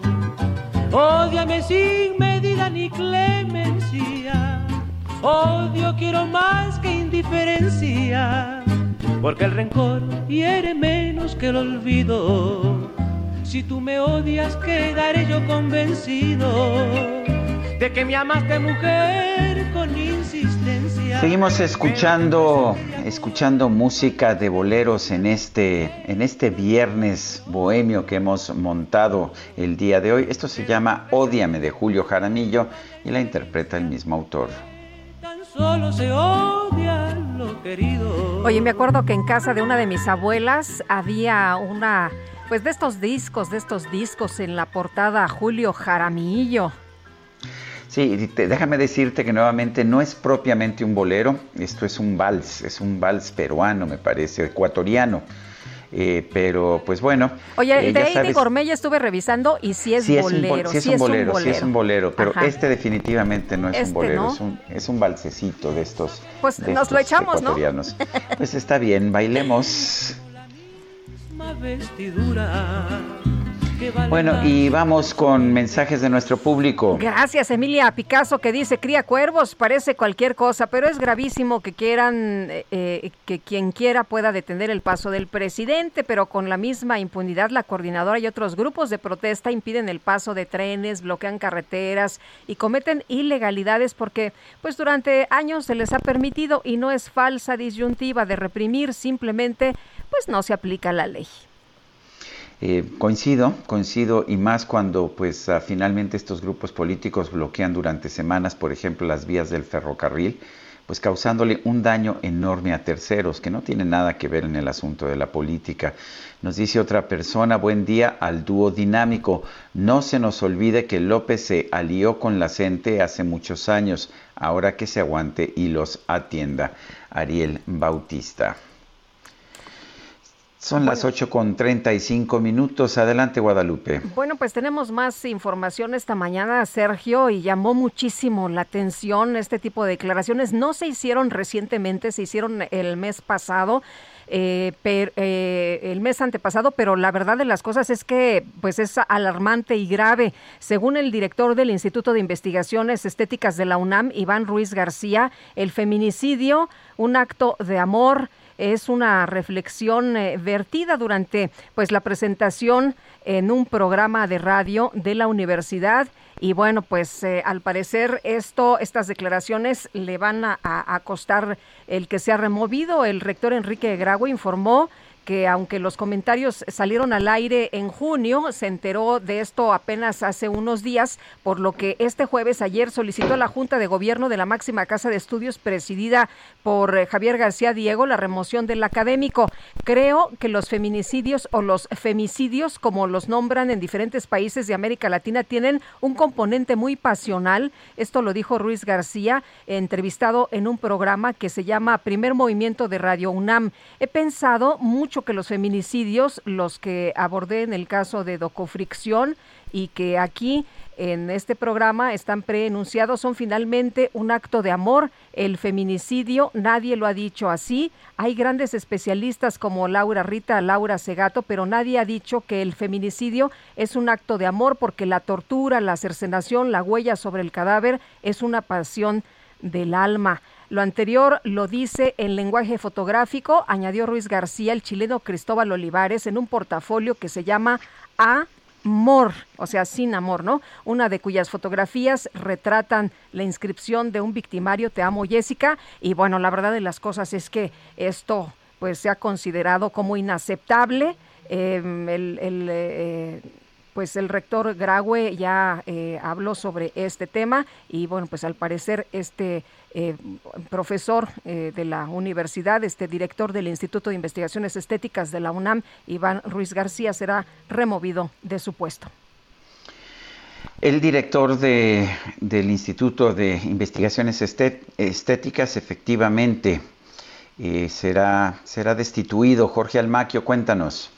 Gracias, Sergio Lupita, amigos. Así es, el rector de la UNAM, Enrique Graue Víger, solicitó a la Junta de Gobierno la remoción del doctor Iván Ruiz García como director del Instituto de Investigaciones Estéticas. En una carta dirigida al presidente en turno de la Junta de Gobierno, Javier García Diego Dantán, el rector argumentó su postura por las lamentables declaraciones que Ruiz García hizo a Radio Universidad. Previo a la presentación de su libro Pip Show, Iván Ruiz señaló que el feminicidio es un acto de amor, lo que provocó malestar en diversos sectores. En repetidas ocasiones, el director del Instituto de Investigaciones Estéticas hizo la aseveración a través de la emisora de la máxima casa de estudios. El feminicidio es un acto de amor porque la tortura es una pasión del alma, se escuchó por el 96.1 de frecuencia modulada. La Comisión Interna de Equidad de Género del Instituto se pronunció contra los comentarios de su titular, ya que señalaron normaliza la violencia y no representa el espíritu de la comunidad universitaria, por lo que exigió a las autoridades de la UNAM evaluar las medidas para sancionar la postura. En una carta indicaron que la Comisión Interna de Equidad de Género del Instituto se compromete a seguir realizando esfuerzos para procurar la erradicación de la violencia contra las mujeres. En respuesta, el rector Enrique Graue envió la carta a la Junta de Gobierno para pedir que Ruiz García sea destituido de su cargo como titular del Instituto de Investigaciones Estéticas, cargo que ocupa desde diciembre del 2018. La entrevista se realizó vía telefónica el pasado 30 de junio por Radio UNAM, aunque apenas apenas el pasado 25 de agosto la rectoría de la UNAM tuvo conocimiento. Sergio Lupita, amigos, es el reporte que les tengo. Buen día. Buen día, Jorge Almaquio, gracias.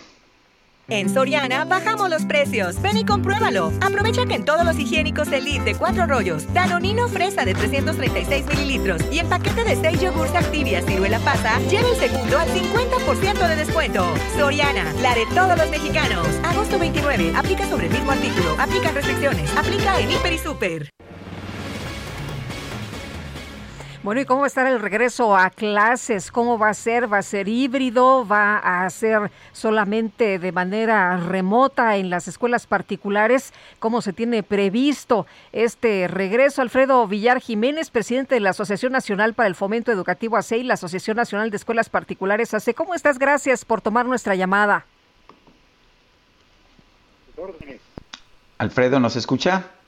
Sí, claro que Sergio. Ah, Ah, es que lo escucho muy bajito. Sí, a ver si nuestro equipo de producción puede subir el volumen un poquito más.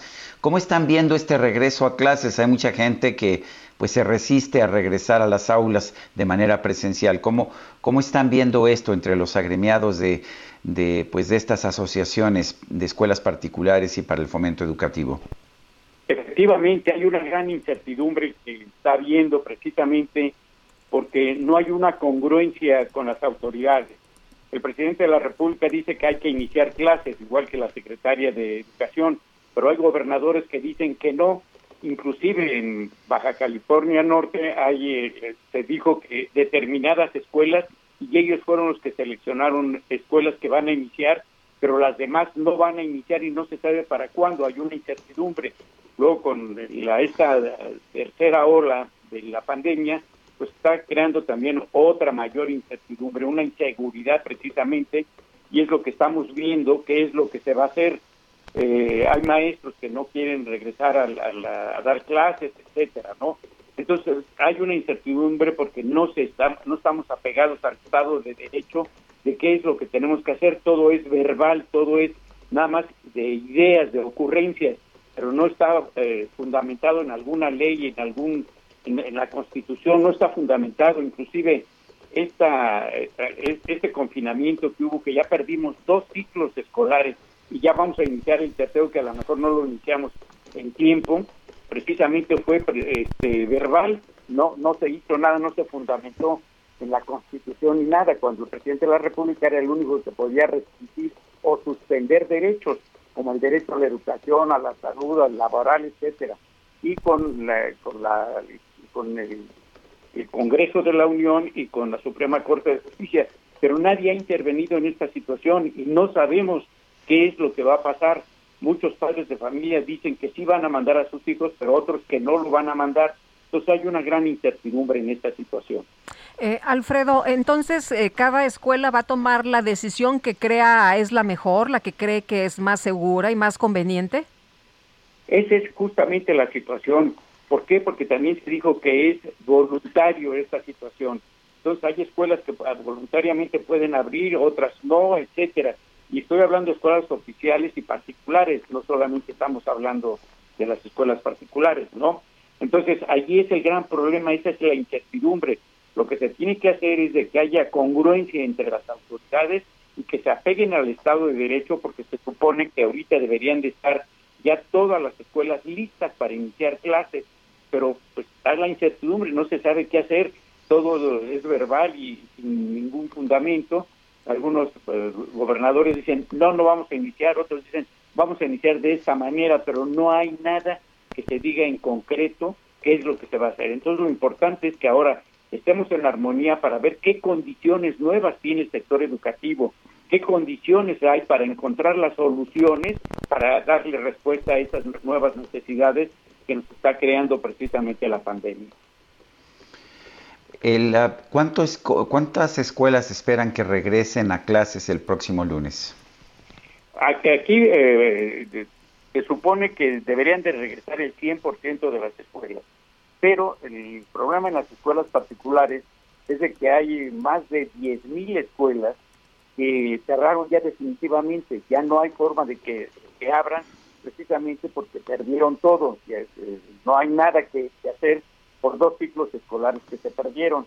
Entonces, eh, las de las que hay en estos momentos es muy importante que hagan, quieren abrir porque tienen también la, la, solicitud de los padres de familia y sobre todo para que no haya un tercer eh, ciclo escolar que se pierda y que se cierren más escuelas definitivamente.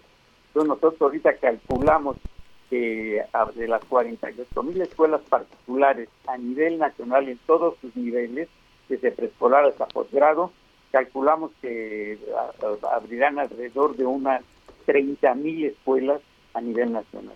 Bueno, pero entonces eh, la, la, orden que ha dado el presidente, lo que dice la Secretaría de Educación Pública, es que el lunes todo mundo regresa a la escuela y con la modalidad híbrida, ¿no? Exactamente. Eh, y nada más verbal, porque no, no, no fundamentaron en qué, en qué viene esta situación, si es obligatorio no es obligatorio, es voluntario, qué es lo que se va a hacer. Entonces cada escuela va a tomar sus propias decisiones de qué es lo que va a hacer. Bueno, muy bien, pues estaremos muy atentos. Alfredo, muchas gracias por tomar nuestra llamada. Buenos días. Al contrario, me dio mucho gusto saludarlos. Igualmente. El Observatorio Nacional Ciudadano de Seguridad, Justicia y Legalidad dio a conocer que la vacunación contra COVID-19 fue usada con fines electorales este año. ¿Cómo se llevó a cabo este proceso? ¿Cómo fue manipulada esta, este proceso de vacunación? Vamos a preguntarle a Francisco Rivas, director del Observatorio Nacional Ciudadano de Seguridad, Justicia y Legalidad. Eh, Francisco Rivas, buenos días, gracias a... Eh, gracias. A ver, un, un, momento más, Francisco. Tenemos que ir rápidamente a una brevísima mención y estamos contigo de regreso.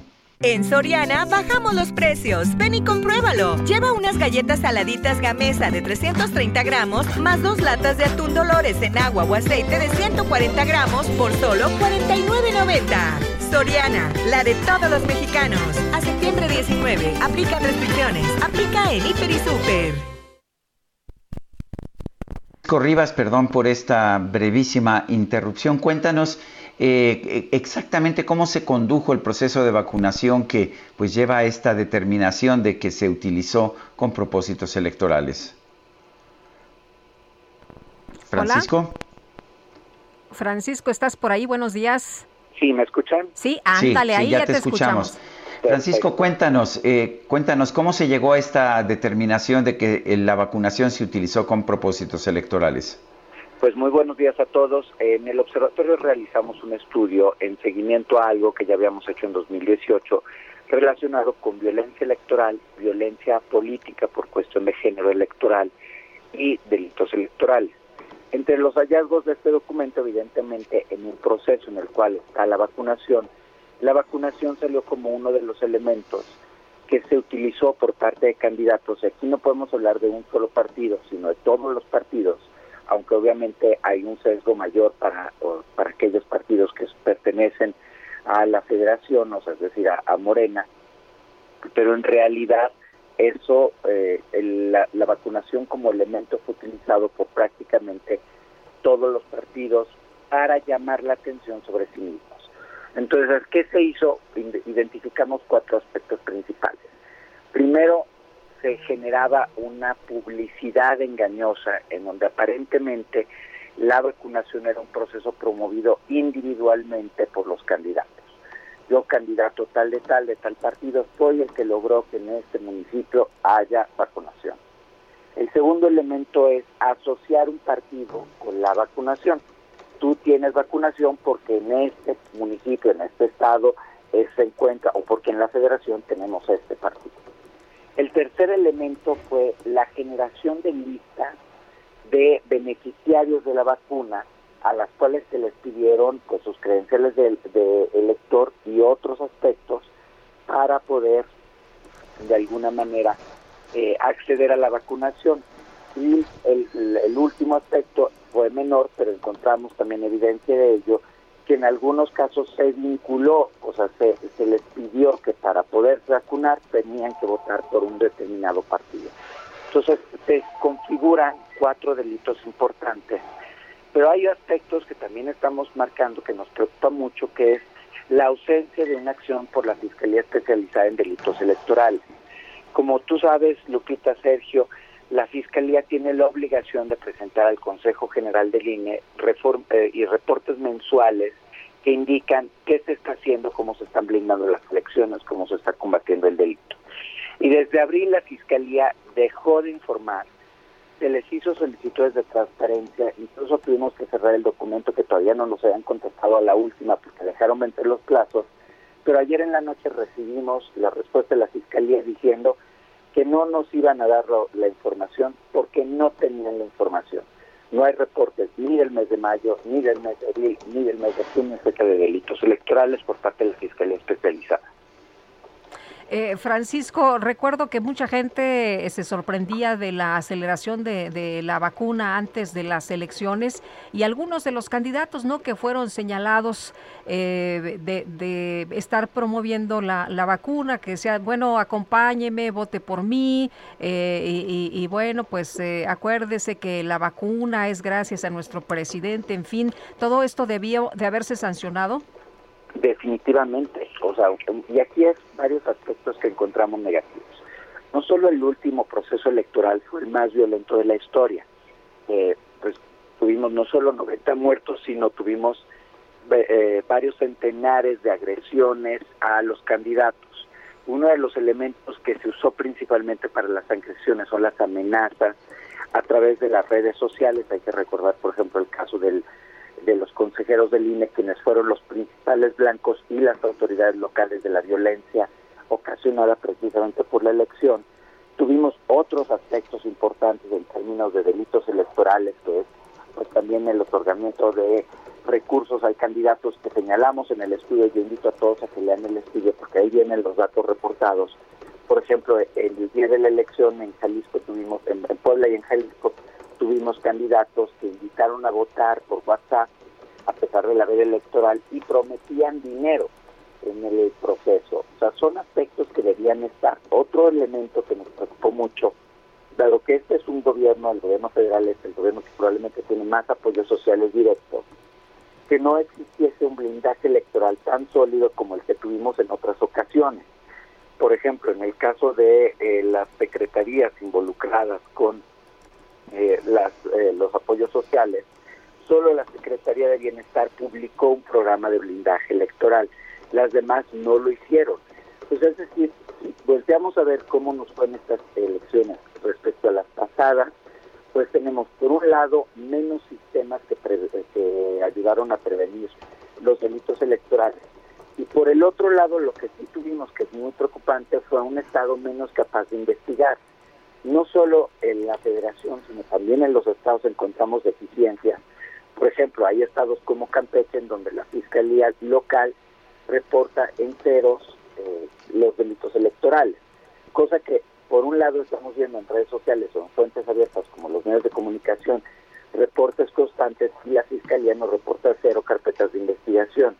Y este no es un problema de Campeche, es un problema de eh, varias entidades en donde no encontramos un ejercicio sostenido, importante en contra de los derechos electorales, lo que pone en serio riesgo nuestra democracia, lo que hace evidente también que nuestra democracia importa, porque si no fuese tan sólido el trabajo que hemos hecho por construir nuestra nuestros procesos democráticos y hacerlos transparentes no tendrían por qué intentar debilitar al INE, no tenían por qué intentar debilitar al PIFE y no estarían incidiendo, insisto, con la violencia, porque no solo estamos hablando de la violencia cibernética, estamos hablando de privaciones ilegales de la libertad, de lesiones dolosas y el otro aspecto es la mujer en el proceso electoral sigue siendo muy endeble.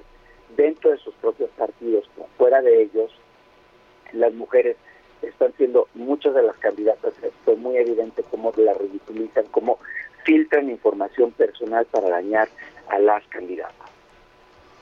Pues Francisco Rivas, director del Observatorio Nacional Ciudadano, gracias por traernos estas reflexiones y los resultados de este estudio.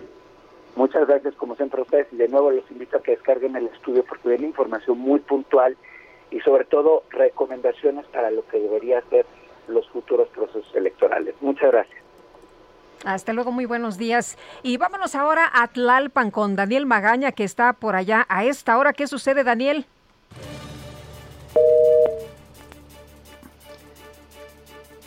Entonces, le hablamos un poquito más adelante. Sergio, tenemos que hacer una pausa. Vamos a la pausa y Guadalupe Juárez y Sergio Sarmiento estamos en el Heraldo Radio. Regresamos después de esta pequeña pausa. Odio quiero más que indiferencia, porque el rencor hiere menos que el olvido. Si tú me odias, quedaré yo convencido de que me amaste mujer con insistencia, pero ten presente de acuerdo a la experiencia que tan solo se odia lo querido, pero ten presente Sergio Sarmiento y Lupita Juárez quieren conocer tu opinión, tus comentarios o simplemente envía un saludo para ser más cálida esta mañana. Envía tus mensajes al WhatsApp 5520 109647.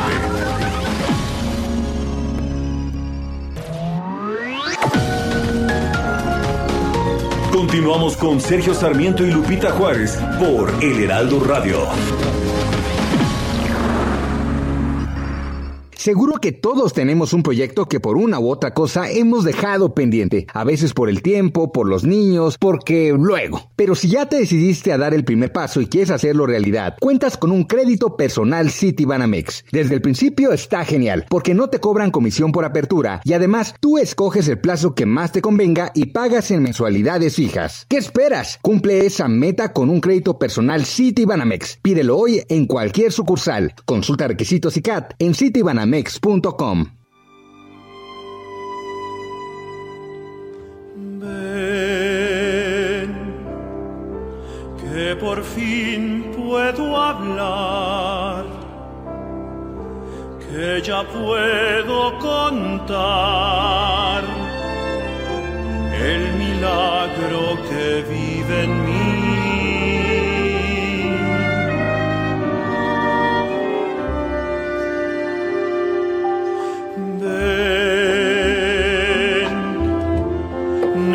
Necesito que sepas la verdad de mi vida,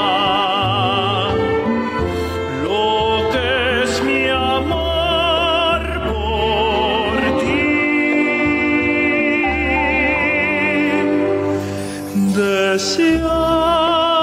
Mi amor por ti, estamos escuchando a Miguel Pous.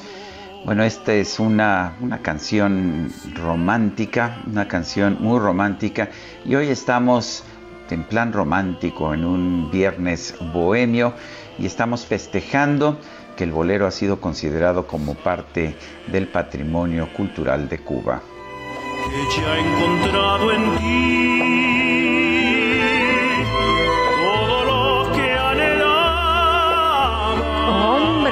Qué amorosos, qué amorosos estamos esta mañana. Y vámonos a los mensajes. Nos dice Marce, buenos días, bomba de tiempo en la colonia Granjas, México, riesgo de explosión. ¿Cómo es posible que inauguren una planta de gas del bienestar junto a una fábrica de pinturas y dentro de las instalaciones de almacenamiento de combustibles de Pemex? Esto es en la calle Añil, alcaldía de Iztacalco. Bueno, y nos preguntan que si esta canción que estábamos escuchando, Mi amor por ti, es un bolero. Yo pienso que no es un bolero. Bolero es como todo un género muy tradicional, en, en, eh, tanto en sus formas como en su instrumentación. Esto me parece una balada, pero Una bueno, a baladita. lo mejor estoy.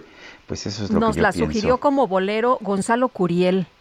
¿Ah, sí? No, pues él, él sabe más que yo de eso. No hay A ninguna mejor la duda. interpretación, a lo mejor esta versión no estaba tan, tan en bolerito, bueno, tan- Pero, o sea, con, las guitarritas, pero, pero Bueno. nos la sugirió Gonzalo. Bueno, de que, de que Gonzalo Curiel, hijo de don Gonzalo Curiel, sabe más que yo eh, de estos temas, no hay ninguna duda. Nos dice otra persona, muchas felicidades por su programa, les envío un fuerte abrazo desde el pueblo mágico de Huauchinango, Puebla. Soy Jerónimo Aldana Falcón y les pido por favor un saludo muy especial a la, señor, a la señora Dinora, no, sí, pa- parece que es Dinorat Arroyo Sendra, mi esposa. Gracias, un fuerte abrazo a la señora, creo que es Dinorato, aquí nos lo pusieron, o Dinora Arroyo Sendra.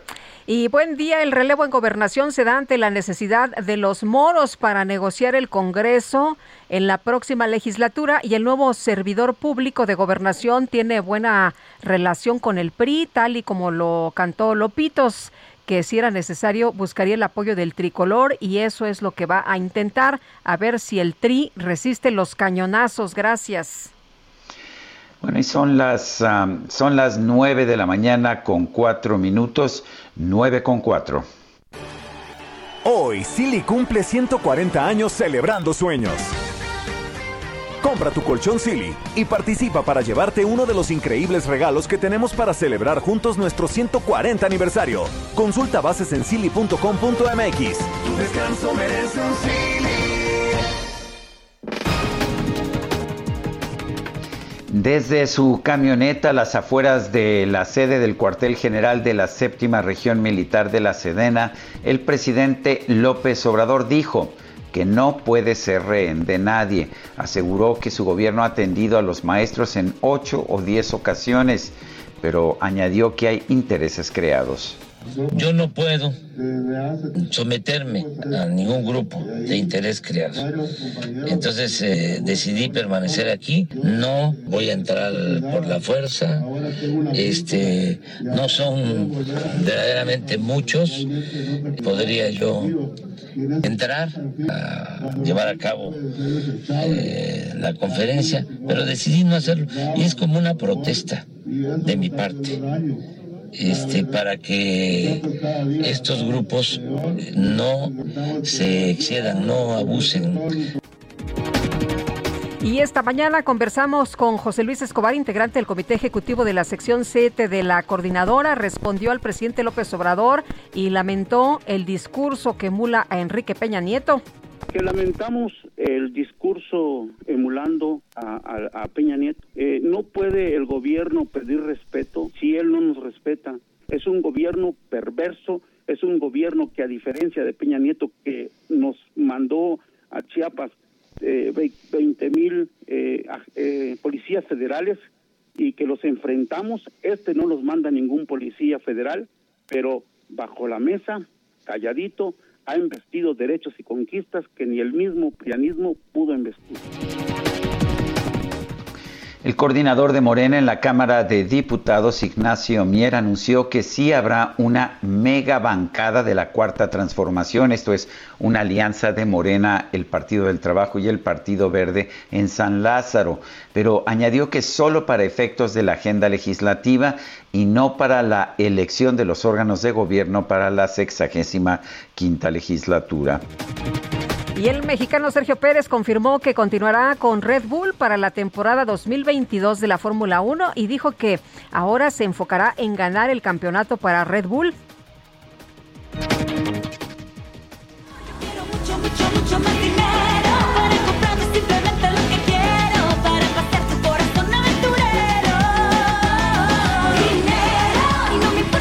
Bueno, pues Matías Vergali, originario de Argentina, decidió demandar a China tras haberse contagiado de COVID-19, pues debido a que estuvo hospitalizado perdió su trabajo, siendo el único sustento para su esposa y sus cuatro hijos. El hombre de 39 años de edad aseguró que la pandemia era algo evitable y exigió una compensación de 200 mil dólares a China, lugar donde surgió el primer caso del virus.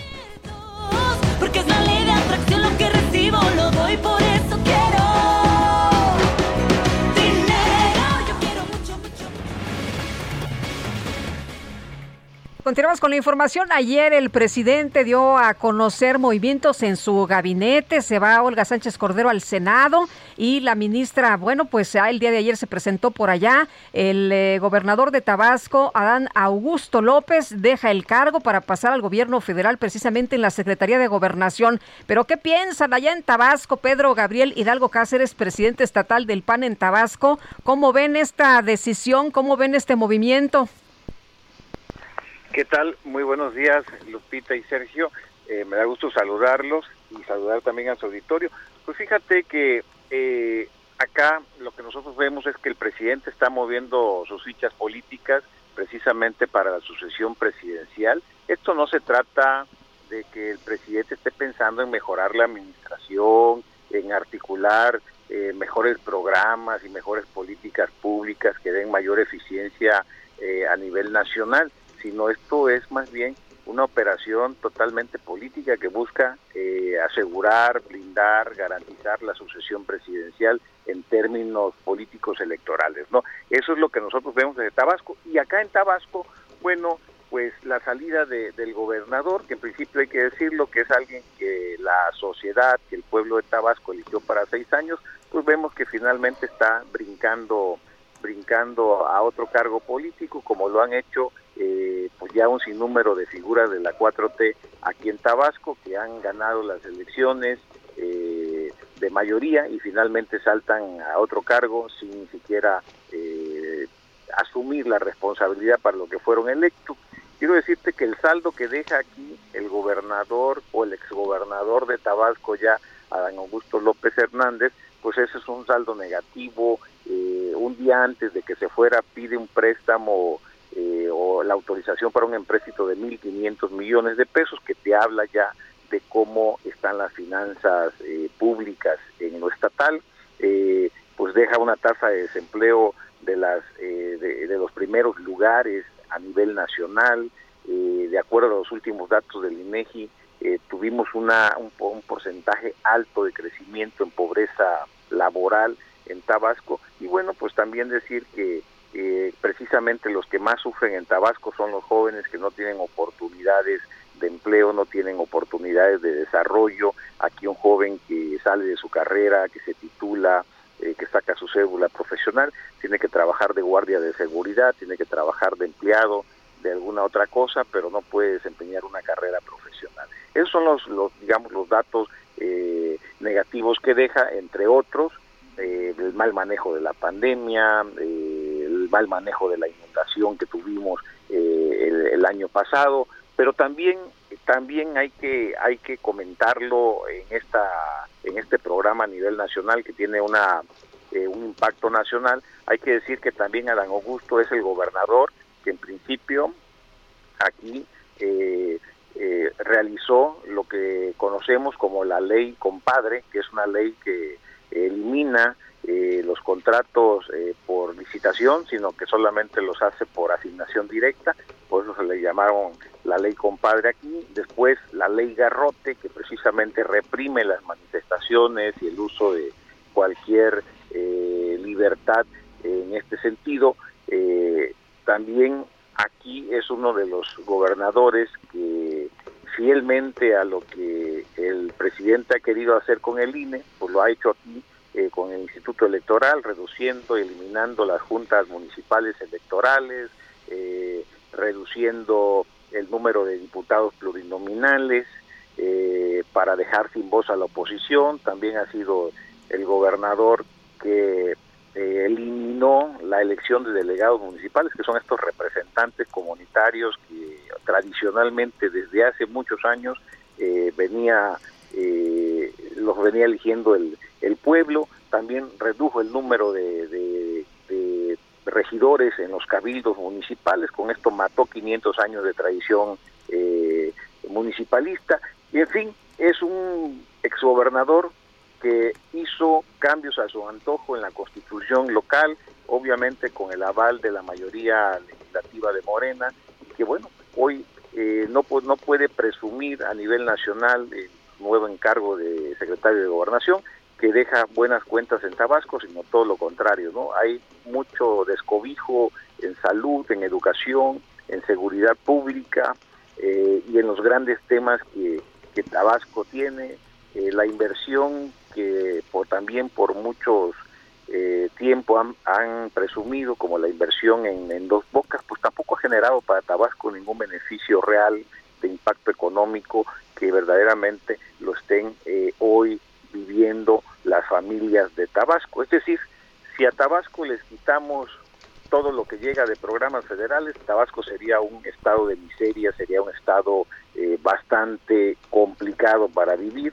Eh, solamente esos recursos federales que vienen vía asistencial, electoral, pues son los únicos que han ayudado a sobrevivir, pero que no son programas tampoco que ayuden a desarrollar las capacidades de las personas, ni tampoco eh, van a, lograr generar empleo para los próximos años o los próximos meses, es decir, si ese recurso lo quitan, pues la gente va a quedar exactamente en el mismo lugar o peor. El, ah, ¿No ven ustedes como un orgullo para, para Tabasco que pues que haya un secretario de gobernación tabasqueño? Bueno, nosotros lo conocemos y la verdad es que no, no vemos nosotros eh, eh, el perfil de un estadista que pueda llegar a la Secretaría de Gobernación, una, una gente comprometida con las políticas públicas, una gente que, que tenga mira, altura de miras. Nosotros vemos un operador político y es para lo que lo van a usar en la Secretaría de Gobernación, para usar toda la infraestructura, todos los instrumentos de la Secretaría de Gobernación para construir una plataforma electoral nacional. ¿Y cómo ves la llegada de, de el interino de Carlos Manuel Merino? Bueno, Carlos, Carlos Manuel Merino, pues es un agente de todas las confianzas del gobernador eh, o del exgobernador Adán Augusto. Es un agente también de confianza del presidente, entonces no es, eh, digamos, eh, un agente que tenga un perfil tampoco ni político eh, ni de administrador, es un agente simplemente de confianza que va a cumplir eh, las tareas encomendadas, es decir, va a ser un gerente político aquí en Tabasco, esa, esa va a ser su función, eh, como también el propio Adán Augusto había sido aquí en Tabasco un gerente que eh, cumple las directrices de la marca nacional y en consecuencia eh, tiene metas que cumplir para estar bien con, con esa marca. Bueno, pues eh, eh, ¿qué tan qué tan poderosa puede ser la oposición para pues para representar una opción para la gente de Tabasco? Bueno, mira, nosotros, Sergio, tenemos que reconocer que en Tabasco, por el paisanaje, el presidente tiene una aceptación muy alta en términos de lo que se reparte en programas federales, en términos en lo que la gente está recibiendo recursos a la mano directos. Eh, eso es algo que, que es, eh, digamos, nuestro dique eh, más fuerte el que, con el que tenemos que competir. Sin embargo, eh, ya hemos estado haciendo ejercicios eh, de la oposición en conjunto, donde hemos tratado de impulsar temas conjuntos, donde hemos tratado también de ir en, en alianzas políticas. La, la, la, pasada elección hicimos un intento que no, no lo logramos, eh, digamos, concretar al 100%, pero sin embargo vamos dando pasos que nos van a, a permitir avanzar en un estado eh, como Tabasco, que, eh, donde es el presidente, y bueno, pues también hay que decirlo, eh, también el presidente va de salida y pues eso va a originar también una serie de cosas. Por supuesto que la oposición no le está apostando que eh, lo que haga el gobierno, lo que haga la 4T, eh, nos va a dar pases automáticos acceder al poder y acceder a más posiciones en, el, en el estado de Tabasco. Pero yo creo que no podemos bajar la guardia, debemos seguir nosotros señalando, criticando y por supuesto eh, proponiendo alternativas eh, viables para que la gente vea que, que, hay otras opciones, que hay otras maneras de gobernar Tabasco, que hay otras maneras de ver eh, las cosas como están sucediendo y yo creo que esa es la parte en la que estamos trabajando. Pues Pedro, Gabriel, muchas gracias por platicar con nosotros esta mañana. Muy buenos días. Sergio y Lupita, que tengan un buen día, me da mucho gusto saludarlos. Gracias, igualmente. El gobierno de la Ciudad de México descartó que las escuelas sean un lugar de riesgo en esta emergencia sanitaria. Carlos Navarro, adelante. Buenos días, Sergio y Lupita. Les saludo con gusto a ustedes al auditorio. Y bien, ante el regreso a clases presenciales el próximo 30 de agosto en la Ciudad de México, la jefa de gobierno Claudia Sheinbaum descartó que la escuela sea un lugar riesgoso en medio de esta emergencia sanitaria por COVID-19. En videoconferencia de prensa, la mandataria capitalina señaló que hoy en día los menores de edad se encuentran paseando en espacios públicos. Escuchemos. Los niños y las niñas de nuestra ciudad los hemos visto, están en plazas comerciales, en centros comerciales, en muchos lugares públicos. No creemos que la escuela sea un lugar riesgoso en este sentido. Y todos los estudios indican que, pues obviamente vamos a seguir atentos con la evolución de la pandemia en la ciudad, eh, igual que lo hacen todas las entidades de la República. Pero es importante el regreso a clases. Entonces, eh, creemos que estamos en condiciones de un, regreso, de un regreso presencial y siempre hay que estar atentos para cualquier problema en el incremento, si es que se llega a dar, de, con la vigilancia epidemiológica adecuada. Pero es eh, fundamental el regreso a clases. La titular del Ejecutivo local señaló que México es de los pocos países en el mundo que no han regresado a clases presenciales, por lo cual es necesario ya hacerlo. Escuchemos. Somos de los pocos países del mundo en donde los niños y las niñas no han regresado a clases. Y el no regresar a clases también tiene impactos negativos, como lo ha dicho la UNICEF y muchas entidades internacionales y nacionales sobre los niños y las niñas. Entonces, creemos que es factible regresar y es responsabilidad de todos, de los maestros, maestras, de nosotros, de los niños, de los padres de familia, de poder hacerlo con sana distancia y todas las medidas adecuadas. Pero es fundamental regresar a clases. Para el retorno a las aulas en la capital del país está previsto 1.7 millones de estudiantes de educación preescolar, primaria y secundaria de más de 9.000 escuelas públicas y privadas, así como 282.300 integrantes del sistema educativo. Sergio Lupita, la información que les tengo. Carlos Navarro, muchas gracias. Hasta luego, buen fin de semana. Igual para ti, Carlos. Y vámonos con Daniel Magaña, que hay un bloqueo en el aeropuerto. Daniel, cuéntanos, buenos días. Así es, Lupita, Sergio, muy buenos días. Hay que tomarlo en cuenta un aviso a tiempo para las personas que se trasladan hacia la zona de la terminal aérea. El grupo de manifestantes se ubican precisamente en uno de los accesos hacia la terminal 1, pues generando conflictos vehiculares, así que las personas que tengan algún vuelo o se trasladan hacia la terminal aérea, hay que hacerlo con tiempo para evitar retrasos, sobre todo en vuelos programados las personas, bueno, pues no son muchos, son unos 30 eh, los cuales se ubican en esta zona, pero bueno, pues ya elementos de la Secretaría pues, de Seguridad Ciudadana de, destacados en el aeropuerto y también, bueno, pues algunas otras personas que están dialogando con ellos para poder retirar este bloqueo. En tanto, hay que tomarlo en cuenta para que se desplaza hacia la zona del circuito interior en el tramo de Boulevard Puerta de Dios. El reporte, muy buen día. Gracias, Daniel. Continuamos atentos. Y adelante, Sergio. Adelante, Augusto Atempa. ¿Qué tal, Sergio Lupita? Les platico que ya tenemos muy buen avance en el cruce de Insurgentes y Álvaro Obregón, ya sea para quienes se trasladan hacia la avenida eh, y para quienes buscan llegar hacia la glorieta de Insurgentes, encontrarán algo de carga vehicular desde eh, la calle de Puebla hasta Álvaro Obregón. Esto hay que tenerlo en cuenta para quienes buscan eh, trasladarse hacia el Paseo de la Reforma. Y nos reportan también eh, que se encuentra cerrada la circulación en prolongación canal de Miramontes a la altura de María Auxiliadora por manifestantes y como una alternativa vial para poder entrar a esta zona podrían hacer uso de calzada Roosevelt. Sergio Lupita, el reporte.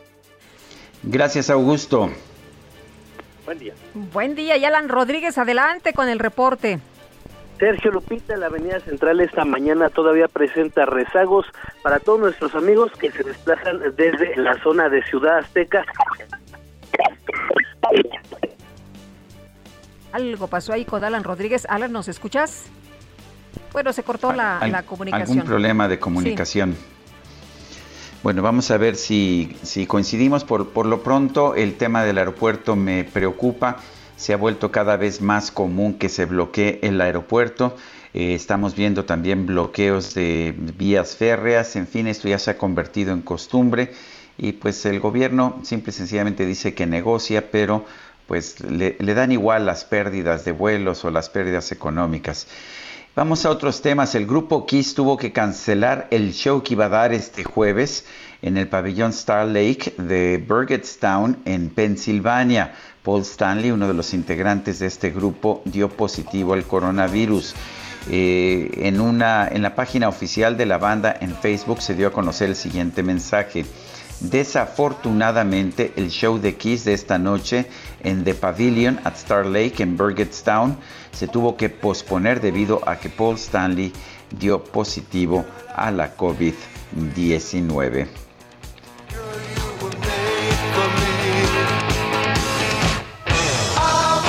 Bueno, pues dice el grupo Kiss que habrá más información sobre las fechas de los espectáculos lo antes posible. Todos en toda la gira, tanto el grupo como el equipo están completamente vacunados, es lo que señala este grupo Kiss que está en su gira End of the Road Tour. El fin de la gira de la gira de carretera. Es una gira de despedida que comenzó en 2019 y que tuvo que detenerse el año pasado debido a la crisis sanitaria.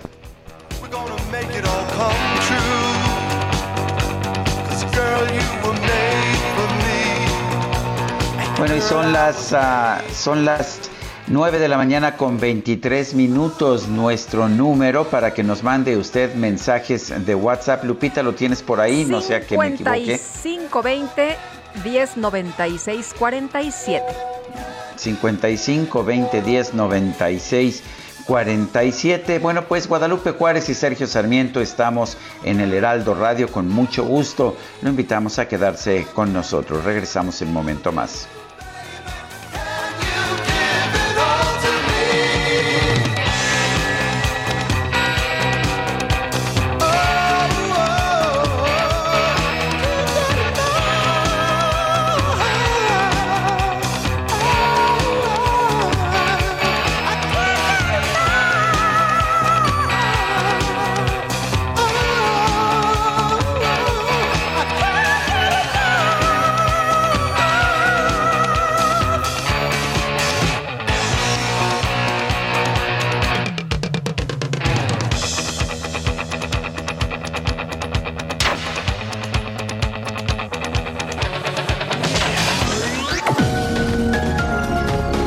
Sarmiento y Lupita Juárez quieren conocer tu opinión, tus comentarios o simplemente envía un saludo para ser más cálida esta mañana. Envía tus mensajes al WhatsApp 5520 109647.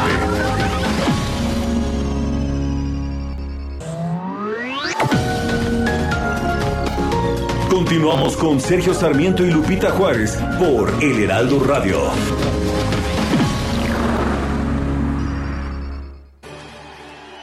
Silly cumple 140 años celebrando sueños. Compra tu colchón Silly y participa para llevarte uno de los increíbles regalos que tenemos para celebrar juntos nuestro 140 aniversario. Consulta bases en silly.com.mx. Tu descanso merece un Silly. no marques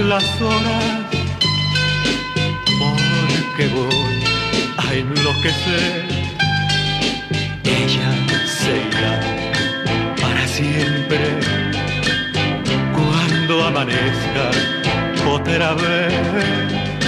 No más nos queda esta noche para vivir nuestro amor. Y tu tinta me recuerda mi irremediable dolor reloj detén tu camino. Bueno, ¿qué te parece? ¿Qué te parece el este reloj de Roberto Cantoral para nuestro viernes de boleros y nuestro pues nuestra mañana bohemia. ¿Te gusta? Me gusta mucho esta canción, Sergio, aunque es dura, ¿no? Imagínate alguien que se te va y tú quisieras que el reloj detuviera las horas para no perderlo, hombre. Pues así son las Ah, cosas. qué cosa. Una gran canción de Roberto Cantoral. que nunca amanezca. Son las 9 de la mañana con 32 minutos. Vámonos con mensajes. Dice una persona, Silvia Mercado, eh, para viernes de lectura sugiero Ser Liberal de Federico Reyes Heroles, libro que ofrece una conversación larga, seria, para explicar la esencia del liberalismo. También yo coincido con Silvia Mercado en recomendar Ser Liberal de Federico Reyes Heroles. Otra persona nos llama desde, desde Torreón, Jorge Butrón. Dice, el presidente tuvo una probadita de su propio chocolate y ya se le olvidó cuando bloqueó reforma. Yo creo que no se le ha olvidado, ¿no? Para nada. Oye, y nos eh, comenta Sergio Lupita, muy buenos días, soy Juan Manuel de la Alcaldía Iztapalapa. Con relación al regreso a clases, por lo menos en la escuela de mi hijo es algo muy complicado. Hay muchas cosas por evaluar y hacer. Me gusta mucho su programa, los escucho todos los días, les mando saludos y abrazos. Qué bueno que nos comparte esto, don Juan Manuel. Pues eh, dice, por lo menos en la escuela donde va mi hijo, así está el asunto, así están las cosas. Y como decían aquí los especialistas, ¿no? En cada institución pues se van a presentar eh, las situaciones de manera distinta y tendría que estarse aplicando a lo mejor eh, de manera i- individual pues eh, y no generalizada cómo van a regresar los niños. Son las 9 de la mañana con 33 minutos. En Soriana bajamos los precios. Ven y compruébalo. Aprovecha 5x4 en yogur bebible individual Lala Yoplait o pechuga Balance San Rafael de 250 gramos. Lleva el segundo al 50% de descuento. Sí, el segundo al 50% de descuento. Soriana, la de todos los mexicanos. A septiembre 19. Aplican restricciones. Aplica en Hiper y Super. La micro deportiva.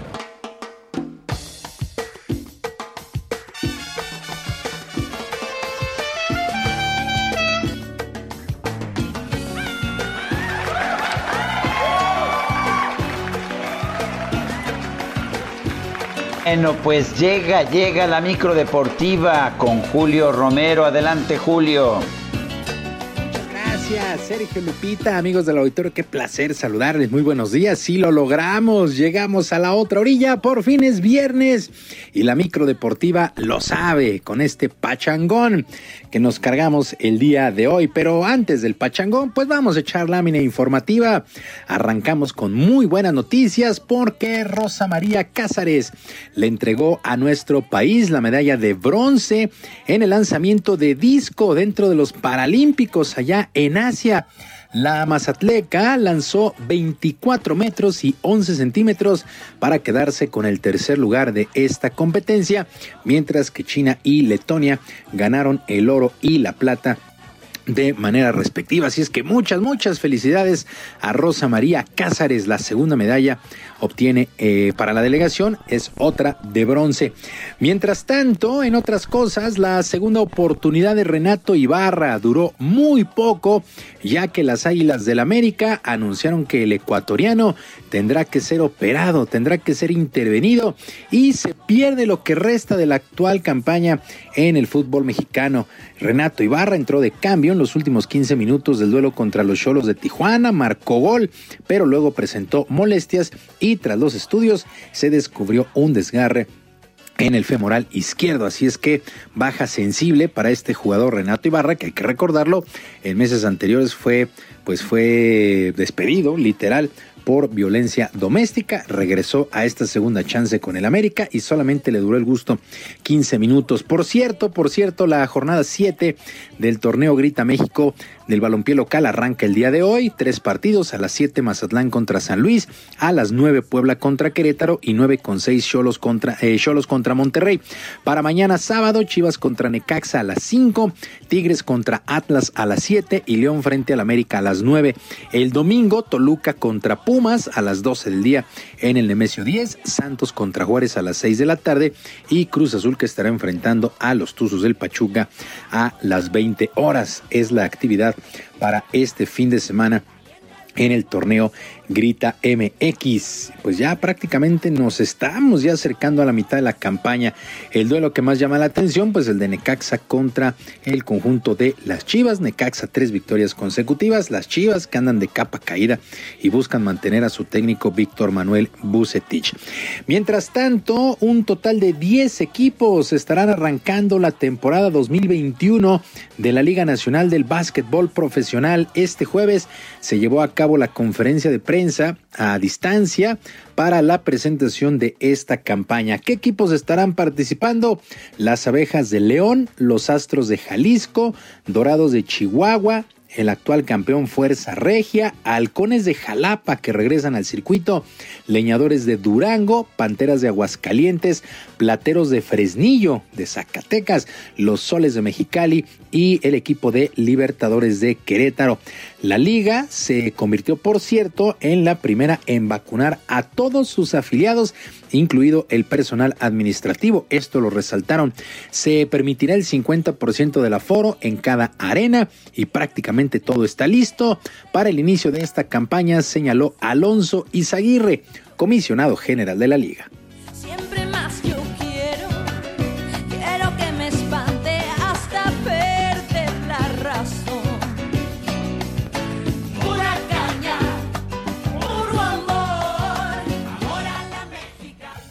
Nuestra temporada regular se estará disputando del 2 de septiembre al 22 de octubre en un formato de zona oeste y zona este. Cada zona estará integrada por cinco equipos y cada equipo estará jugando 20 juegos, 10 como local y 10 como visitante. También tendremos la oportunidad de poder disfrutar de los grandes clásicos, tales como el de Abejas de León contra Panteras de Aguascalientes, Dorados de Chihuahua contra Leñadores de Durango y el clásico de clásicos de nuestra liga regresa. Halcones de Jalapa contra Soles de Mexicali.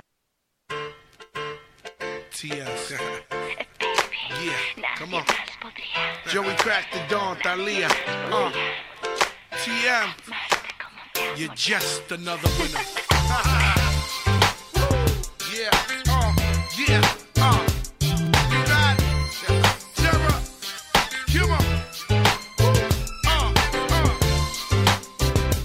Bueno, se agregó que los playoffs estarán arrancando a partir del 26 de octubre y eh, terminarán el 28 de noviembre. La campaña, bueno, los playoffs, la gran final se pondrá en marcha a partir del día 17 de noviembre. Así es que muy, muy cortita otra vez la temporada, pero a final de cuentas hacen un gran esfuerzo para poner básquetbol en algunos estados aquí en nuestro país. Sin lugar, sin lugar a dudas, son buenas noticias, buenas noticias que haya básquetbol. Y también el día de hoy arrancan las finales de zona en los playoffs en el béisbol de la Liga Mexicana. Ya solamente quedan cuatro equipos con vida en la zona norte. El equipo de los Toros de Tijuana estará visitando a los Mariachis de Guadalajara. Este equipo de mariachis que está debutando su primera campaña como institución y ya están en la final de la zona norte.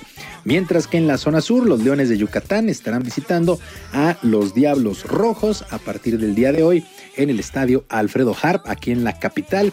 Eh, viernes y sábado serán los primeros enfrentamientos. Hay descanso domingo y se reanuda el lunes. Repito, series a ganar cuatro de posibles siete duelos. Nos acercamos ya al final de la campaña en el béisbol de la Liga Mexicana. Sergio Lupita, amigos del auditorio, la información deportiva este viernes y lo logramos, llegamos a la otra orilla.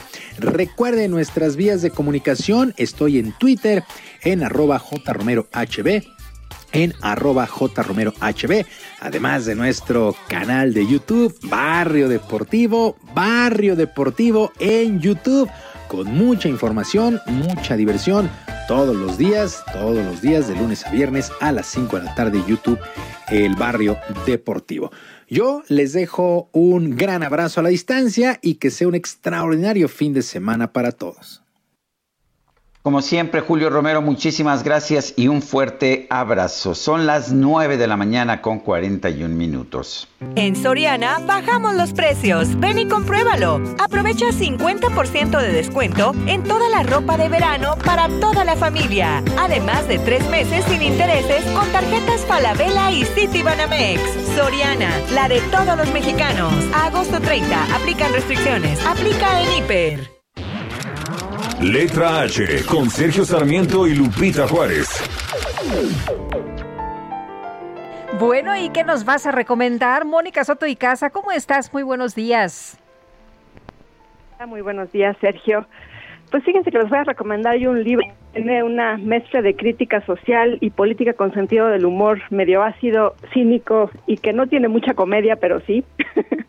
Ese libro se llama Escenarios para el fin del mundo de Bernardo, Bernardo Fernández, mejor conocido en los altos y bajos barrios y en las galaxias circunvecinas como. En esta selección de textos, el, nar- el narrador monero y también artista pone al alcance de, de- de los lectores personajes, imagínense como una sirena convertida en influencer, antes de la era de los influencers, claro, una sirena muerta, hay que decir, una plaga de leones en la ciudad, un exterminador de vidas interestelar y hasta un Benito Juárez cibernético, entre muchos otros.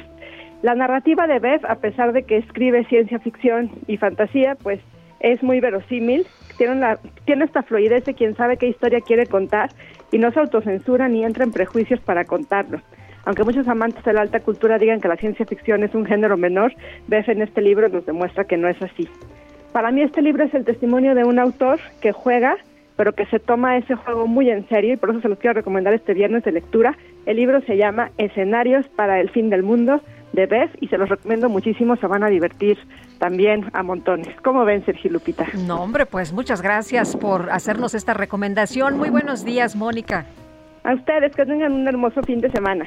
Mm, Gracias, gracias Mónica. Yo soy gran admirador de Bev también, ¿eh? debo decirlo, este caricaturista, este humorista mexicano.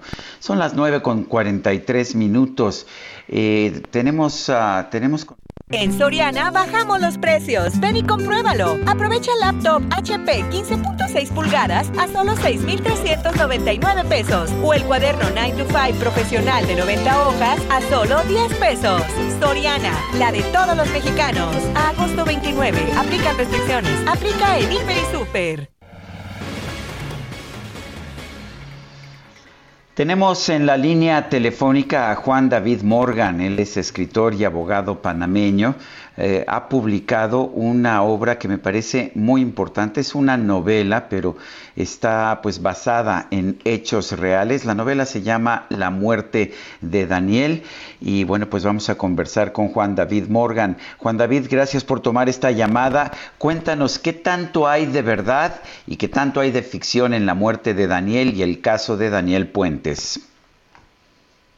Sí, muchas gracias, eh, Sergio. Eh, de verdad, eh, todo lo relativo a los papeles de Panamá y a los papeles de- del paraíso, eh, la ficción está en los personajes y en la manera como se desarrolla la trama, que, tienen que ver con, Daniel es un periodista investigativo que aparece muerto y al principio se, se dice que es por razones de un infarto, eh, muerte natural, pero después el- el- aparentemente él estaba preocupado por la investigación que había hecho de los papeles de Panamá y eso mueve a la hermana de Daniel a iniciar una investigación que es la trama de la novela.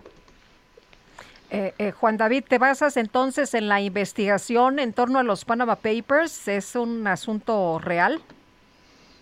Sí, el asunto de los Panama Papers es muy real, eh, sobre todo aquí en Panamá, porque le pusieron el Panama Papers y le hicieron un daño enorme a mi país y a la economía nuestra, por supuesto. Eh, pero eh, en la trama, la, la trama es la de dos hermanos, uno de ellos es periodista investigativo y la otra abogada, ambos peruanos. Y cuando él muere en Madrid, eh, cuando está en otra investigación, la hermana va a buscar los restos y se encuentra con que es posible que no haya sido, como dijo el forense, en un ataque cardíaco, cardíaco lo que mató al hermano, sino que puede haber habido mano criminal por su gestión investigativo en el caso de los papeles de Panamá y los papeles del Paraíso, que salieron un año después. El, eh, que, eh, a ver, esta, esta entonces es una novela que tiene, que tiene de hecho un fundamento real, pero a ver, Daniel Puentes es real, tu personaje principal. Eh, Daniel es un personaje ficticio. eh, Eso es, él es un ficticio, personaje sí. ficticio que, pero que está Es- es basado que está en muchos también Parece, hechos es que reales. parece como que Daniel Está sí- tan bien construida la novela es. que, que- que de- le queda a uno la impresión de que él es real y de que otras cosas a lo mejor son ficticias. Entonces Daniel Puentes nos ayuda, de hecho, a que conozcamos lo acontecido precisamente con los, con los documentos, con los Panama Papers, ¿no es así? Así es. Él es un Eh, personaje que, que representa, es, ficticio, pero representa a muchos periodistas investigativos que se arriesgan cuando hacen sus investigaciones, sobre todo cuando se trata de actos de corrupción. Así es que eh, es ficticio, pero a la vez es real. ¿no? Ah, Bueno, eh, tú, eres, tú eres abogado, Juan David. ¿Qué tanto te ayudó eso para construir esta historia? Eh, yo soy abogado y además yo escribo también artículos de, de periódico y de revistas y con motivo de los papeles de Panamá yo escribí una serie de artículos, así es que el tema de los papeles de Panamá y de los papeles del paraíso los conozco muy bien y por eso, como soy abogado, puse a la hermana de Daniel como abogada porque entonces también conozco cómo funcionan los bufetes de abogados, eh, etcétera. Así es que todo eso me facilita a mí el poder escribir la novela sin mayores contratiempos. Eh, Juan David, ¿por qué decidiste hacer una novela y no a lo mejor, eh, pues todos estos artículos, eh, ponerlos como, como compendio? ¿Qué te llamó la atención de ponerlo en novela? ¿Era más fácil? Porque habían, porque hay temas que, que no se han dilucidado. Por ejemplo, en el caso de los papeles de, de Panamá, quién los hackeó, cómo los hackearon, etcétera, y en el caso de los papeles del paraíso, por qué solamente si eran todavía más graves en cuanto a las a los personajes que se acusaban allí, desaparecieron en tres semanas del mundo periodístico, de los medios de comunicación. Ac- En cambio, los papeles de Panamá todavía están dando que hacer y, y se pasaron por lo menos tres años eh, hablando de eso. Los papeles del paraíso salieron un año después de los papeles de Panamá. Mencionaron a la reina Isabel, al príncipe Carlos, al ministro de Comercio de los Estados Unidos, eh, y esos habían sido hackeados a una firma inglesa. Así es que eh, a mí me llamó mucho la atención que desaparecieran en tres semanas y todavía no se ha dado una explicación de por qué eso fue así. Así que son temas que quedan pendientes por aclarar y yo creo que una novela que exponga eso eh, puede motivar que se haga alguna investigación adicional sobre el tema. Pues Juan David Morgan, escritor y abogado, autor de pues de esta de esta novela, esta novela política de alguna forma, pero también un thriller, La muerte de Daniel. Gracias por hablar con nosotros esta mañana. Encantado y, y de- y dejo claro que la novela fue publicada por Planeta, que no sé si lo mencioné anteriormente. Este, no, no creo, pero no importa, aquí lo mencionamos y con mucho gusto, publicada por, por Planeta y está siendo distribuida, eh, me tengo ente- internacionalmente, está siendo distribuida en nuestro país también, en México. Así es.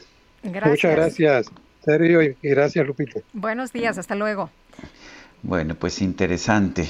Eh, rápidamente, eh, mientras eh, vamos a otras cosas, los mercados, el índice de precios y cotizaciones de la bolsa sigue subiendo 0.07%, el Dow Jones sube más fuerte 0.6%, el Nasdaq cae 0.6%, el dólar 20.72 en ventanillas bancarias se encuentra en 20.2675 en el mercado al mayoreo. Y nos vamos al resumen. Vamos al resumen de la información más importante de este viernes 27 de agosto de 2021. Adelante, Lupita. Bueno, esta mañana desde la conferencia de prensa matutina, el gobernador de Chiapas, Rutilio Escandón, aseguró que el Estado está preparado para el regreso a clases y hay buena disposición de los padres de familia, los maestros y las maestras. Aquí en Chiapas ya estamos preparados para el inicio de las clases presenciales. Hemos trabajado para que las escuelas todas estén listas para iniciar con las clases presenciales en las 19 mil escuelas de Chiapas. tanto de nivel básico como de medio superior. Y de acuerdo con la consultora T-Research, eh, suman 98.136 homicidios dolosos en lo que va del sexenio del presidente López Obrador. La Fiscalía General del Estado de Guerrero confirmó el hallazgo sin vida de Alberto Castañón Flores, ex portero de los avispones de Chilpancingo. Y los vuelos de evacuación desde Afganistán se reanudaron este viernes con mayor urgencia. Estados Unidos dijo que se esperan más intentos de ataques antes del martes, la fecha límite para la salida de las tropas extranjeras del país. Agentes de la Policía del Capitolio que sufrieron ataques y golpizas durante los disturbios del 6 de enero entablaron una demanda contra el expresidente Donald Trump, sus aliados y miembros de grupos extremistas de ultraderecha. Los acusaron de incitar a una turba violenta para impedir la certificación del voto presidencial a favor de Joe Biden.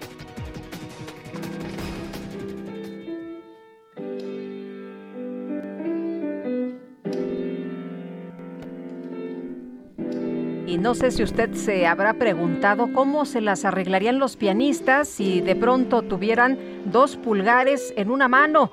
Bueno, pues ya sabes que hay algunas personas que sí se lo preguntan, pero no nada más eso, sino que le dan solución. El neurocientífico Aldo Faisal y el equipo que dirige en el eh, Imperial College de Londres desarrollaron un pulgar robot para averiguarlo al cabo de una hora de haberles colocado el dedo artificial junto al meñique de la mano derecha. Seis pianistas y otros seis voluntarios que no tocaban se adaptaron rápidamente al pulgar, por lo que sugiere que no estamos limitados a utilizar un dedo extra para las tareas con las que estamos familiarizados. Bueno, y de, último momento, la Ciudad de México se va a mantener en semáforo naranja, sí, en el semáforo epidemiológico para COVID-19. Las autoridades sanitarias capitalinas insisten en que hay una baja en las hospitalizaciones y Lupita, se nos acabó el tiempo. Pues vámonos entonces y rápidamente Olga Sánchez Cordero llegó a la reunión plenaria de Morena por allá en el Senado. Le tendremos en nuestros espacios informativos más detalles de esto. Disfruten muchísimo su fin de semana, gócenla, vivan la vida loca y el próximo lunes nos escuchamos en punto de las 7. Hasta entonces, gracias de todo corazón. De los sufrimientos en la primera noche que te amé. Hoy mi playa se viste de amargura porque tu barca tiene que partir a cruzar otros mares de locura Cuida que no de tu vivir. Cuando la luz del sol se esté apagando y te sientas cansada de vagar, piensa que yo. Heraldo Media Group presentó Sergio Sarmiento y Lupita Juárez por El Heraldo Radio.